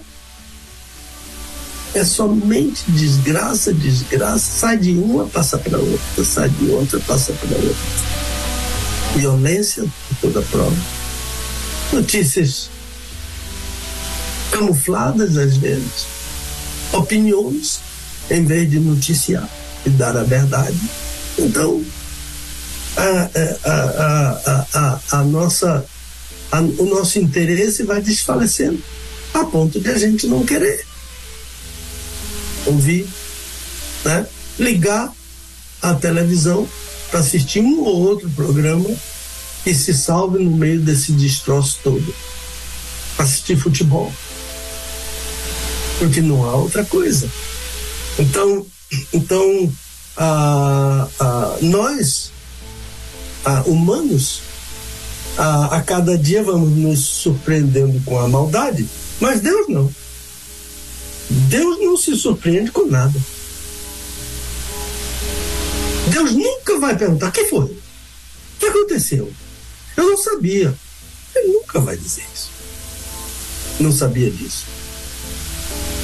Nada apanha o nosso Deus. Nada pilha o nosso Deus. de surpresa. Satanás e os demônios gostariam muito disso. E eles que são mais inteligentes do que nós não podem fazer isso. Então, como você disse, é um erro sendo pregado ah, para os crentes. E tira. Jesus mandou que orássemos venha o teu reino. Reino é domínio, reino é governo. Tira de Deus o direito. Tira de Deus a soberania. Talvez, irmão, ah, com cuidado, né? E respeito a, ao pregador ah, que não está sendo identificado aqui, ah, o irmão deveria ajudá-lo nesse sentido. Né? Tratar com ele como um profissional, mas como ovelha. Um profissional que é ovelha. E ajudá-lo, mostrar que o bem e o mal não são dois poderes, isso é claríssimo. Pastor, o pecado nasceu no jardim do Éden? Pecado é antes ou depois do Éden? Ah, não, o pecado não nasceu no Éden. Não nasceu no jardim do Éden. Em, em, em sua pergunta mais ampla, a, a irmã afirmou que ouviu isso e isso fez mal à sua fé. Olha que coisa, não é? Interessante. Mas, mas você deve ficar em paz, minha irmã. Ah, isso não deve afetar a sua fé em nenhum aspecto.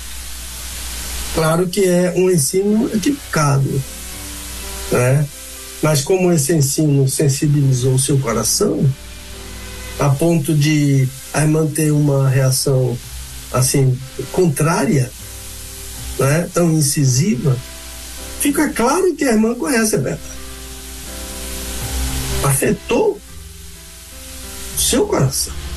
Mas não deve deixar isso afetar a sua fé, em nenhum aspecto. E eu repito, o fato de a irmã não concordar já diz que a irmã conhece a verdade. O pecado começou no céu. E Satanás foi quem deu início ao pecado. E assintosamente, né? em sua assintosa e explícita oposição a Deus foi por isso que ele foi expulso de lá. No céu ele não encontrou o suporte necessário, apesar de que arrebanhou legiões de anjos, né? Ele, mas ele não encontrou no céu o suporte necessário para dar consequência, né? Uma, uma consequência prática ao propósito maligno. Agora, no jardim do Éden, sim no Jardim do Éden, ele encontrou um terreno fértil. E o propósito ah, ah, dele de estabelecer aquilo que ele queria, ele conseguiu. No Jardim do Éden, no céu, não. E a morte de todas as criaturas de Deus. Ele, o salário do pecado é a morte. O homem escolheu o pecado. A sugestão de Deus não foi aceita mas de Satanás foi aceita. Então, ele conseguiu a morte de todas as criaturas. Nosso texto afirma que o antídoto é o dom gratuito de Deus, a vida eterna. O salário do pecado é a morte, mas o dom gratuito de Deus é a vida eterna em Cristo Jesus. Pastor, qual é a, a minha ou a nossa condição diante de Deus? Que, é, evidentemente que em relação a sermos pecadores. Que texto o senhor usaria para, para falar sobre isso? Eu sugiro ao ouvinte a leitura cuidadosa de Efésios capítulo 2 eu vou ler para seu conhecimento aqui na Almeida Revisada da Imprensa Bíblica Brasileira. Ele vos vivificou. Deus, estando vós mortos nos vossos delitos e pecados, nos quais outrora andastes segundo o curso deste mundo, segundo o príncipe das potestades do ar, do espírito que agora opera nos filhos da desobediência, entre os quais todos nós também antes andávamos, nos desejos da nossa carne, fazendo a vontade da carne e dos pensamentos, e éramos por natureza filhos da ira, como também os demais. Mas Deus, sendo rico em misericórdia, pelo seu muito amor com que nos amou, estando nós ainda mortos em nossos delitos e pecados, nossos delitos, nos vivificou juntamente com Cristo. Pela graça sois salvos. Isso aqui é uma inserção do versículo 8, 9, 10.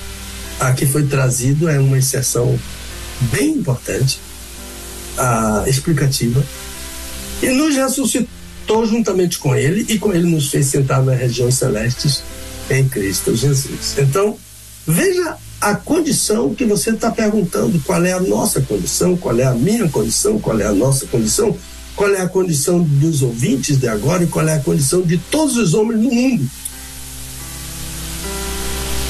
Esse texto está dentro de um cemitério. Esse texto é do cemitério. E todas aquelas covas ali. Defuntos para todo lado. Gente lá estirada, já apodrecendo. Tá? O corpo físico. Esses defuntos, todos eles, estão debaixo de todo tipo de pecado.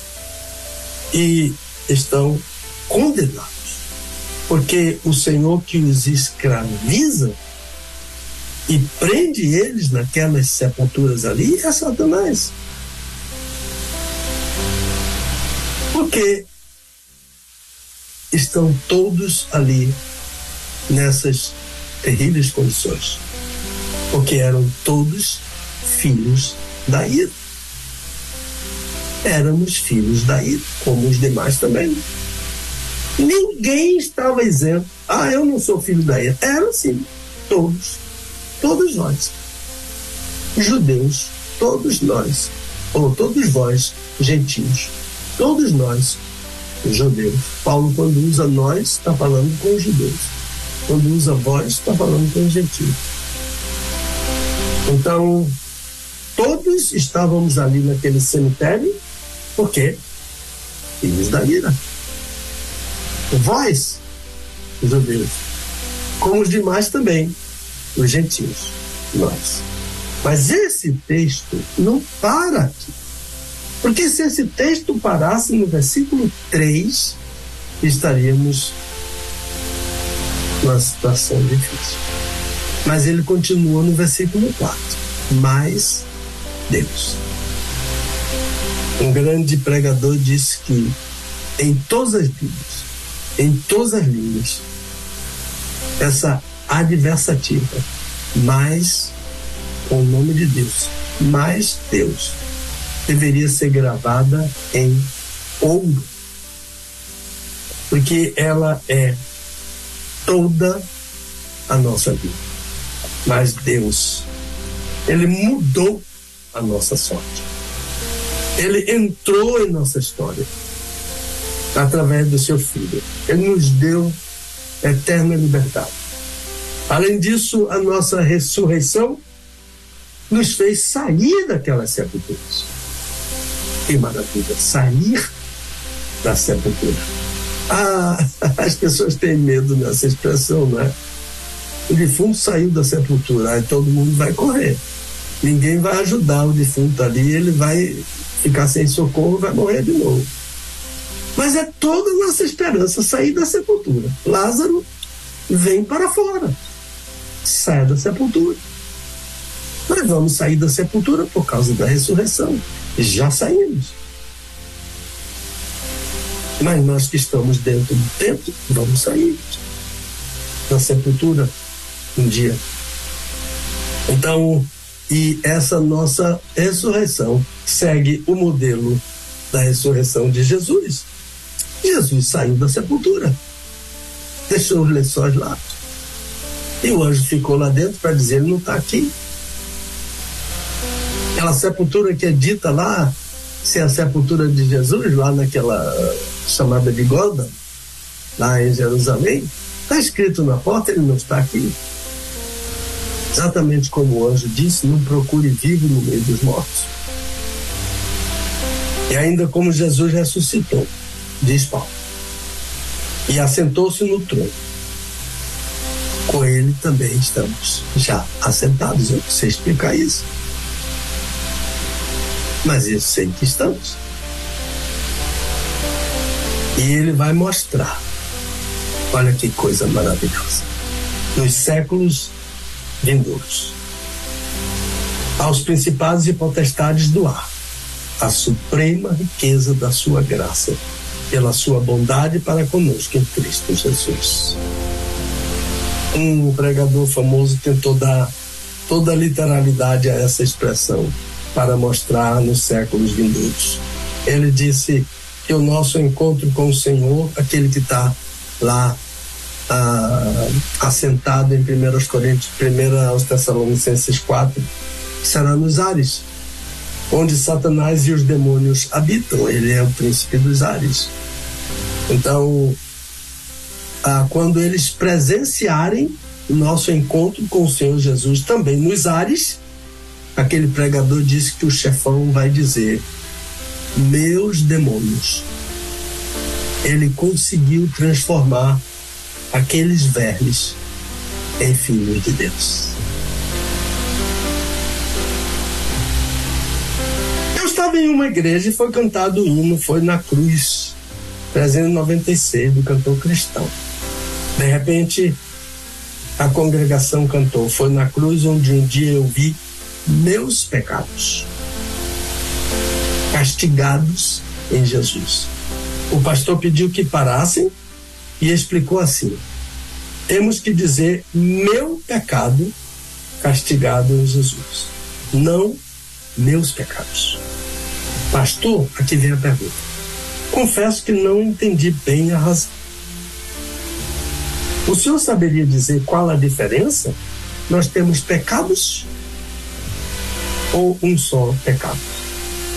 Olha, o correto é foi na cruz onde um dia eu vi meu pecado e não meus pecados. Meu pecado castigado em Jesus. Porque esse singular aqui refere-se à natureza. A natureza herdada. O segundo, o plural pecados, refere-se ao fruto. Portanto, o poeta está falando sobre a natureza pecaminosa a desobediência à lei de Deus e ao fruto de dessa desobediência que são todos os outros pecados, quando o plural. Então, aqui é pecado é a árvore e pecados são os frutos da árvore. Nós temos que o costume ah, temos por costume pensar que pecado é somente adultério Pecado é desobediência. Pecado é transgressão. É, adultério é um pecado. Como os outros. Como a vingança, como o ódio, como o desamor, como a indiferença, como a mentira, como a corrupção, como a falsidade, como a desídia, como a perfídia. Também isso, tudo isso é pecado. Esses são os frutos do pecado, que é a árvore da desobediência. E há uma outra palavra que é usada na Bíblia para transgressão, é rebeldia. O homem se rebelou contra Deus no Éden. E esse é o pecado. Esse é o meu pecado castigado em Jesus. Os outros são frutos dessa A partir de que idade uma criança é pecadora e culpada do pecado? Desde o ventre. A criança é pecadora desde o ventre. A criança já nasce pecadora. Davi afirma Eis que eu nasci em iniquidade. Nasceu iníquo. E em pecado me concedeu minha mãe. Davi não está falando aqui no pecado da mãe, não. Cuidado. Já ouvi interpretação sobre isso. E minha mãe me concedeu, me concebeu em pecado. Como se a relação sexual da mãe dele com o pai dele fosse um pecado. Relação sexual na Bíblia não é pecado. A não ser, segundo a Bíblia, que seja uma relação sexual fora do casamento heterossexual. Aí é pecado. Adultério é pecado. Prostituição é pecado. Fornicação é pecado. Homossexualismo é pecado. Lesbianismo é pecado. Segundo a Bíblia. Não é segundo Pedro Moura, não. É segundo a Bíblia. Então, a ideia de aqui não tem nada a ver com o pecado da minha mãe. Minha mãe não cometeu pecado na relação sexual, não. Eu que herdei o pecado. Eis que em, eu nasci em iniquidade. E quando minha mãe me concebeu, eu já era um pecador. É isso que ele está dizendo. Então, quem tem filho pequeno, sabe muito bem o que eu estou dizendo. É só responder se eles são ou não pecadores. É só dizer se ele bate no outro. É só dizer se ele enfia o dedo no olho do outro. Se ele morde. Se ele empurra. Se ele toma o brinquedo do outro e diz que é dele. Eles são responsáveis, sim, desde o ventre. Responsáveis pelo pecado. E para tirar deles, aqui é que vem a questão. Não adianta colocar panos quentes e dizer, não, pecador não é pequenininho, não tem culpa. Tem sim. É pecador desde o ventre e é responsável desde o ventre. Agora, para tirar deles essa condição, a Bíblia ensina a disciplinar os filhos,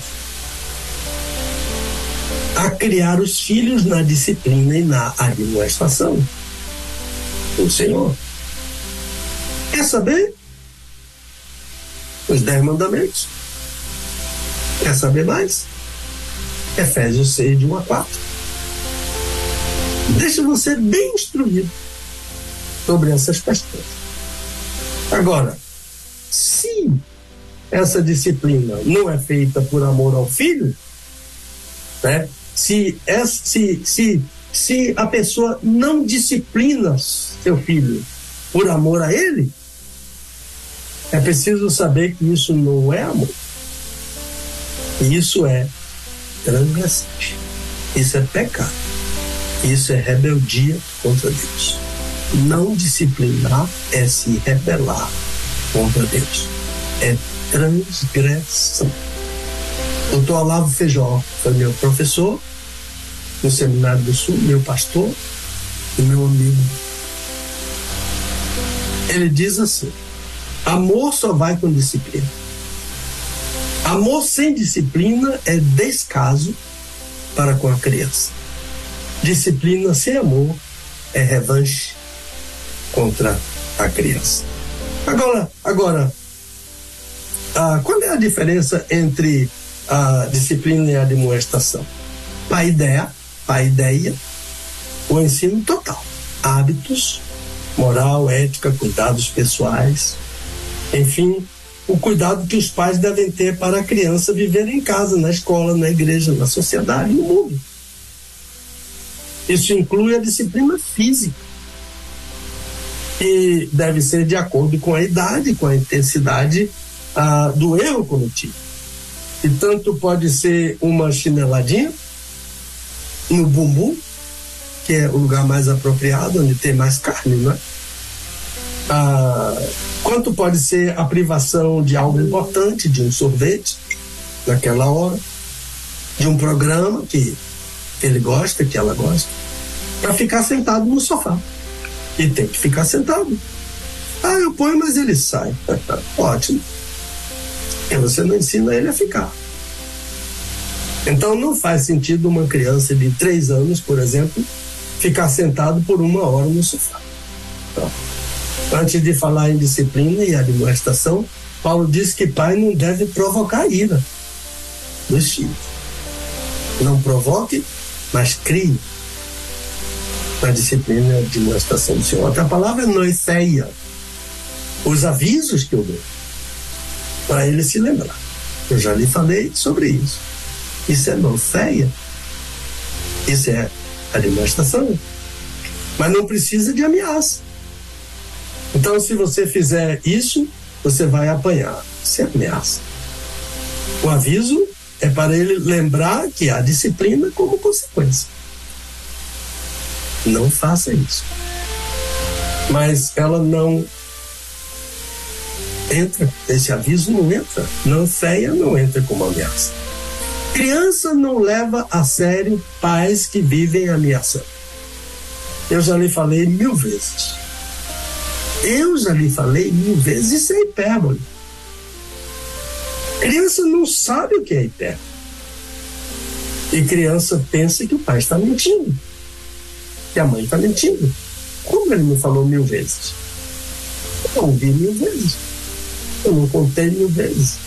Criança não entende de hipérbole. Então, a criar a disciplina e na administração do Senhor. Para não pecar contra o filho, para não pecar contra Deus. Se o nosso texto hoje afirma que todos pecaram, destituídos estão da glória de Deus, crianças que morrem no ventre e outras que morreram ao nascer estão salvas ou condenadas? São salvas. Mas como pecadores. São pecadores. Salvos pela graça. Só a graça pode salvar. Eles não têm obras nenhuma para serem salvos. Não tem inocência, não tem não sabia, ah, não tem ainda não tinha idade, nada disso. Nada justifica a herança herdada do pecado. Mas a graça salva. Quem foi concebido em pecado é pecador. E pecador não pode ser salvo por obras. Não tem obras para salvar. Somente pela graça eles podem ser salvos. Pastor, já faz tempo que o senhor falou no programa sobre crianças que morrem. Seria possível uma nova preleção sobre isso, incluindo as perguntas anteriores e outras assim? Eu creio que sim, mas o assunto tem que ser encaminhado ao programa, ah, para, como o pastor Elber toda semana lembra, ah, o, o, o assunto tem que ser encaminhado ao programa para ele ser agendado. Pastor, existe pecadinho e pecadão? Olha, todo pecado ofende a Deus e torna o homem culpado. Agora, o nosso texto de hoje afirma que o pecado nos destitui da glória de Deus. Destituir é afastar. O pecado nos afasta da presença de Deus, qualquer pecado. Agora, pode, pode, pode acontecer, a partir do tipo de pecado que eu cometo, que isso tenha decorrências maiores pecados que trazem decorrências maiores, resultados mais prejudiciais, mais desastrosos. Mas Deus trata com confissão. Pecado, pecadinho, pecadão. Todo ele ofende a Deus. Ainda aquele que tem consequências mais desastrosas. Todos eles ofendem a Deus. Mas Deus trata com confissão, com arrependimento, com pedido de perdão e com perdão. Paulo diz: o dom gratuito de Deus, dom de graça, presente, dom, tá adora, dom. O dom gratuito de Deus é a vida eterna por Cristo. Há muito mais o que dizer sobre isso, irmãos. Mas teria que ser um programa só, sobre pecadinho e pecadão. Tem que ter um programa sobre isso. Pastor, em um dos programas o assunto foi adoção. Eu quis muito fazer uma pergunta na semana seguinte, mas não fiz. A ideia de que a adoção. Ah, ah, preserva a, a, a, a nossa condição de filho de Deus, mesmo sendo pecadores. Essa filiação é eterna. Nossa filiação, nossa adoção é eterna. João diz: agora. Olha, 1 João, capítulo 3. Já citei esse capítulo hoje uma vez. Estou citando de novo. Mas essa palavra agora. Ele diz: agora somos filhos de Deus. Agora, por causa da adoção, somos filhos de Deus. Porque ele mesmo, no prólogo do quarto evangelho, ele diz no capítulo 12 que aqueles que creram no nome de Jesus foram feitos. Eu gosto mais da palavra tornados. Tornados filhos de Deus. Isso é eterno. O pecado não desfaz a nossa filiação. Jesus é o único filho. Nós todos somos adotados. E essa adoção foi feita de uma vez para sempre. Mas eu finalizo dizendo: ah, cuidado com o pecado. A graça nos dá, não, não dá ao crente um palanque para ele pecar. Nunca diga eu fiz isso, eu cometi isso por causa da graça. Não banalize a graça. Mesmo porque Jesus não é somente graça. Jesus é graça. Tito capítulo 2, de 13 em diante. Jesus é graça e Jesus é glória. E as duas coisas nunca estão dissociadas. Por quê? Porque a graça salva, mas a glória julga. Jesus não vem mais para salvar. Ele vem para julgar. E foi o meu pecado que levou Jesus à cruz. O amor dele por um pecador para sofrer em meu lugar. De modo que no dia da glória, o aparecimento da glória, Tito capítulo 2, de 13 em diante, nesse dia da glória, do aparecimento da glória, eu vou responder diante de Jesus o meu pecado, que o levou à cruz.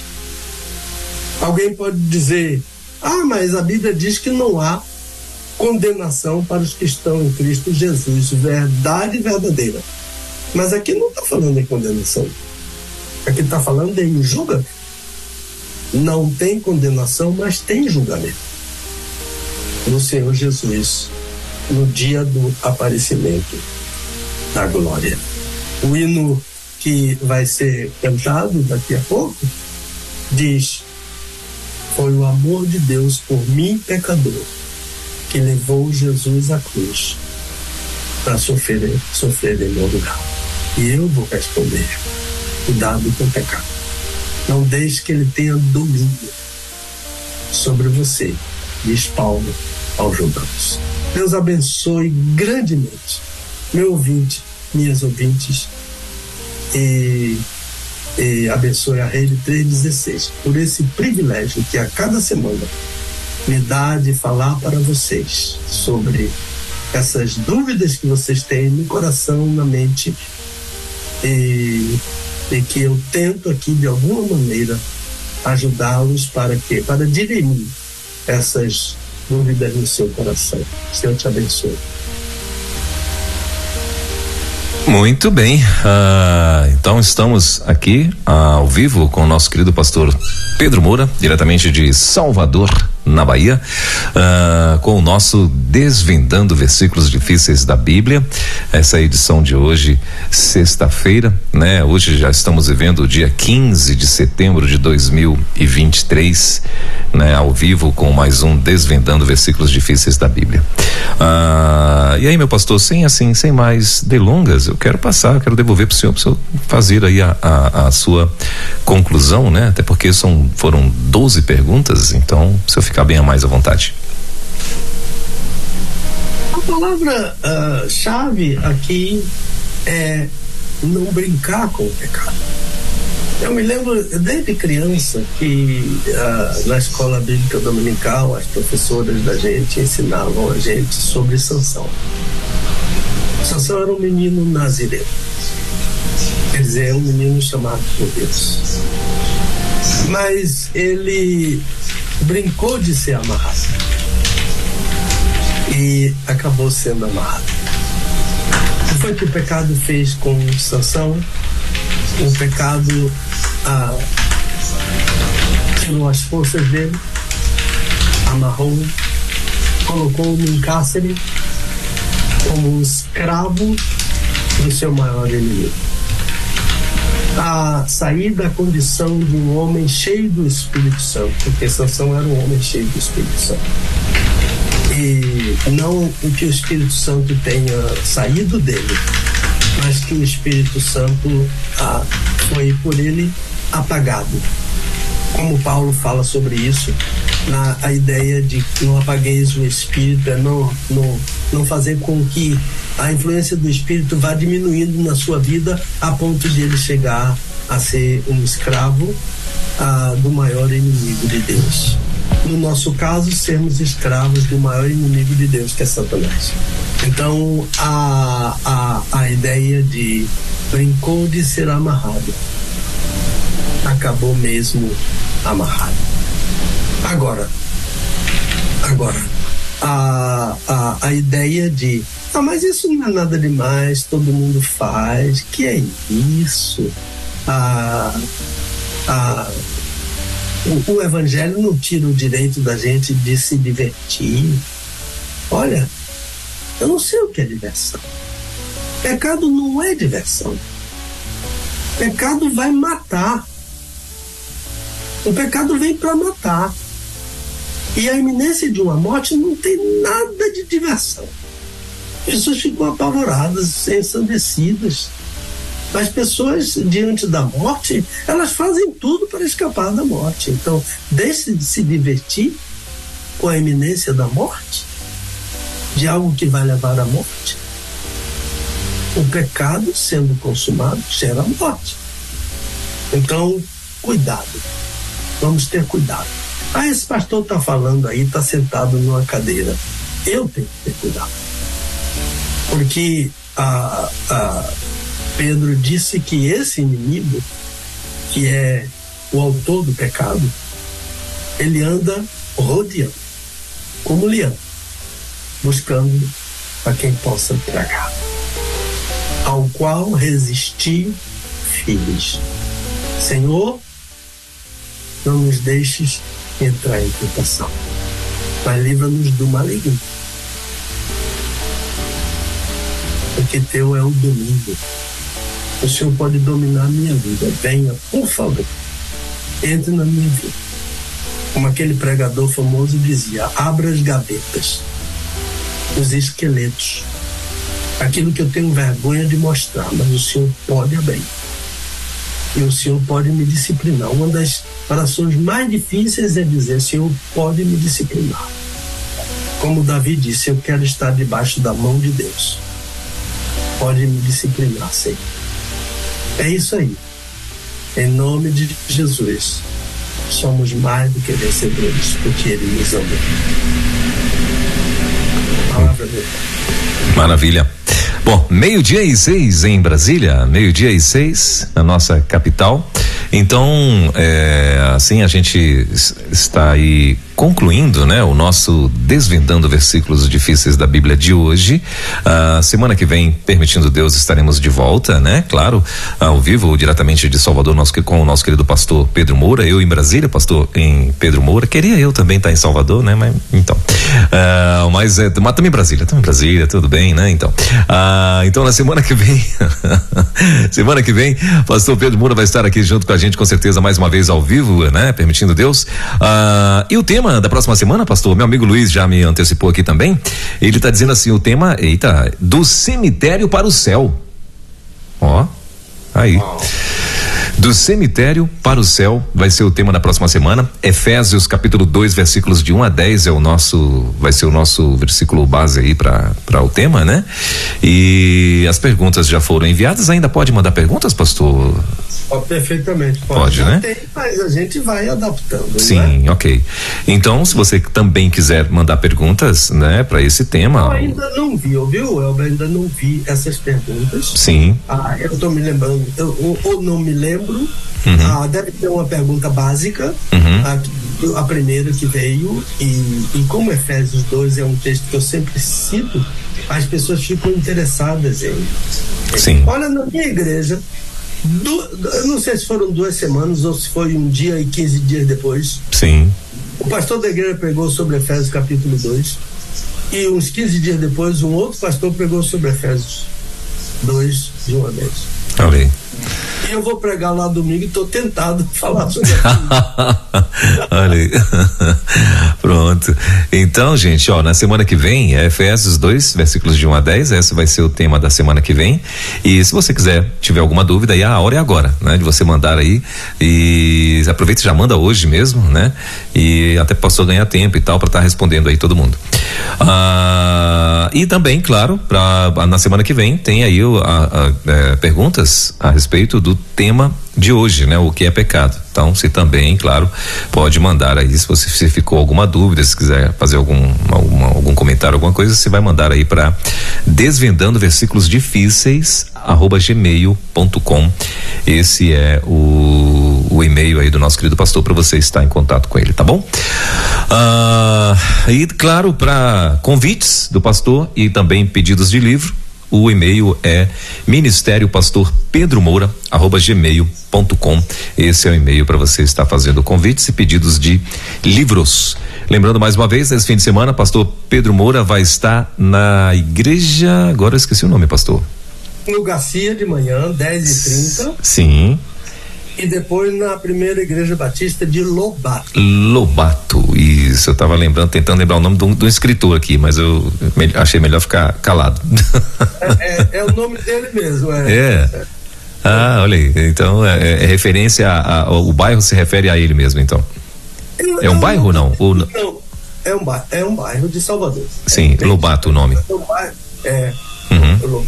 mas eu não sei se é, com certeza se é ao escritor, o, escritor Monteiro Lobato. Monteiro Lobato.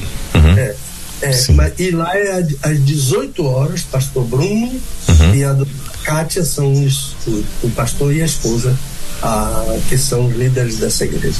Maravilha. Então, para você que está em Salvador ou que está aí nos arredores e derredores de Salvador e quiser dar uma esticadinha, uma ótima oportunidade para você estar aí junto com o nosso querido pastor Pedro Moura, a igreja de manhã na Igreja Batista do Garcia e à tarde na primeira na, e à noite, né?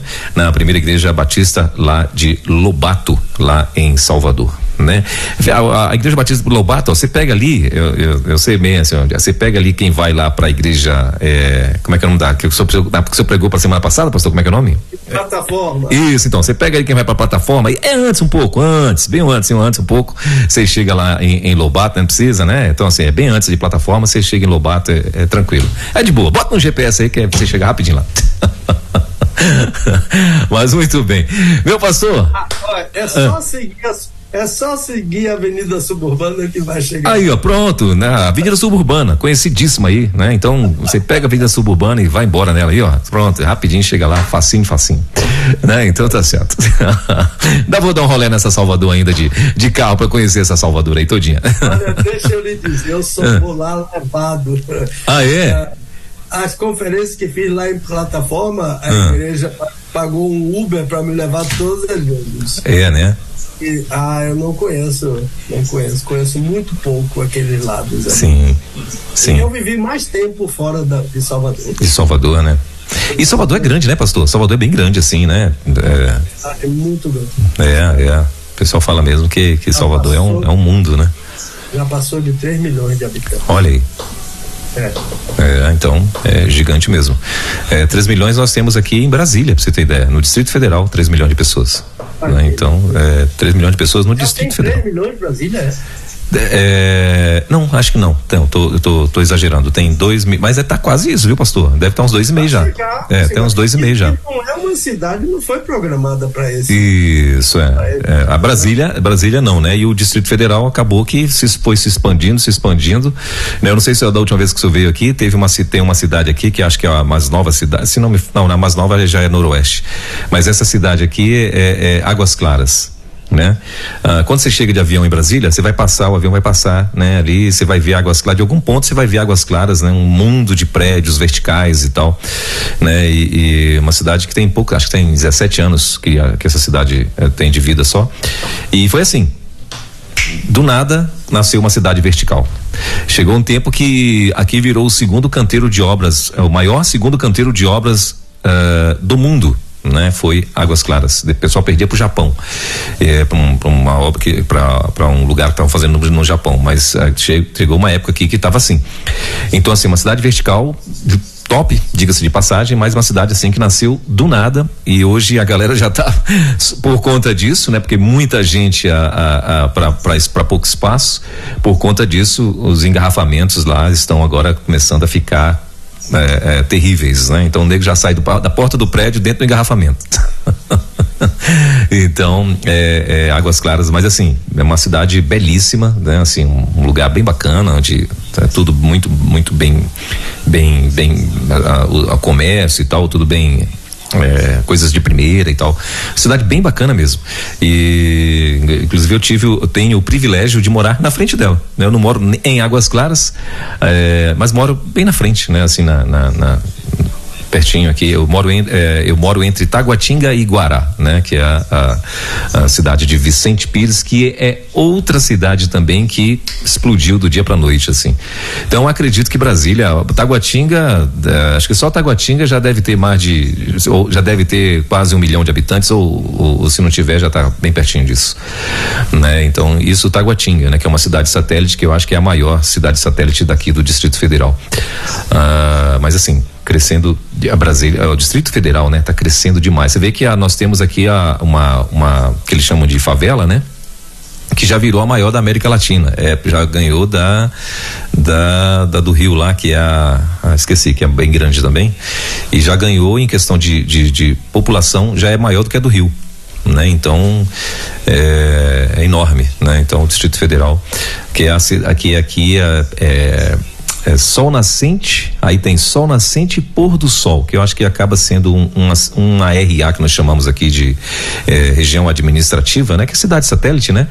Então já virou ali é, uma só e é enorme e assim está quase emendando com Goiás já, com, com, quer dizer, com Águas Lindas de Goiás, ou seja, chegando na fronteira, né, da, da, da, de Águas Lindas lá, já crescendo muito, muito, muito mesmo, assim, é, é impressionante o tanto que o Distrito Federal está assim se expandindo, né? E tem mais outra cidade nascendo já aqui, que é ali na perto da antiga rodoviária, né? Que o senhor, não sei se o senhor lembra onde que é, é onde era rodoferroviária, né, aqui em Brasília, então ali já tem outra cidade também que vai nascer ali, né? A, noroeste mais à frente, antes de Sobradinho, já tem uma cidade que é a, é a cidade a, o, do metro quadrado mais caro aqui no Distrito Federal, né? Que é a noroeste e, e agora tá, vai nascer essa outra cidade também, né? Que já está aí tudo tudo organizado, que fica ali ah, próximo ao setor militar urbano e tal e enfim mais outra cidade nascendo aí no Distrito Federal crescendo demais. Então, no máximo daqui, daqui a cinco anos, acho que já passamos de 3 milhões de pessoas aqui no Distrito Federal. Com certeza. É, já passamos. A, a, Salvador não tem essa afluência de gente como, como Brasília, não é? É. Salvador é, é a primeira cidade do Brasil, primeira capital, Sim. etc. Já está muitos furos na frente. Uhum. A, mas Brasília, a afluência de pessoas para Brasília é muito maior. É, isso. Aí as... Tá vai passar Salvador longe. É, as pessoas vêm para cá, né? E, e, e, alguém vem a trabalho, alguém passa em concurso, que aqui tem muitos concursos, né? Então alguém vem a trabalho, vem a concurso, vem pra, porque passou em concurso e tal, e aí acaba gostando, ficando, né? E aí começa a trazer a parentela. Família, né? É, aí vem, traz a família, traz a parentela, né? E, e, aí o povo vai, vai chegando e vai crescendo aqui. Mas muito bem, uh, meu pastor, obrigado mais uma vez, né, pela, pela contribuição aqui conosco. Obrigado pela essa contribuição dos 60 mil downloads, né, que nós temos aí hoje no Brasil e fora do Brasil, né, muita gente. E rumo aos 70 agora, né, sonhando com os 70 mil downloads. É. Vamos orar pelos 70. Amém. Senhor te abençoe, meu irmão. Lhe dê um final de semana abençoado em sua casa e em seu trabalho no seu ministério. Amém. Igualmente, meu pastor. Obrigado. Até sexta-feira, então, se Deus quiser. Desvendando textos difíceis da Bíblia. Com o pastor Pedro Moura, é tempo de desvendar mais um texto de difícil compreensão nas Escrituras. Aqui na Rede 316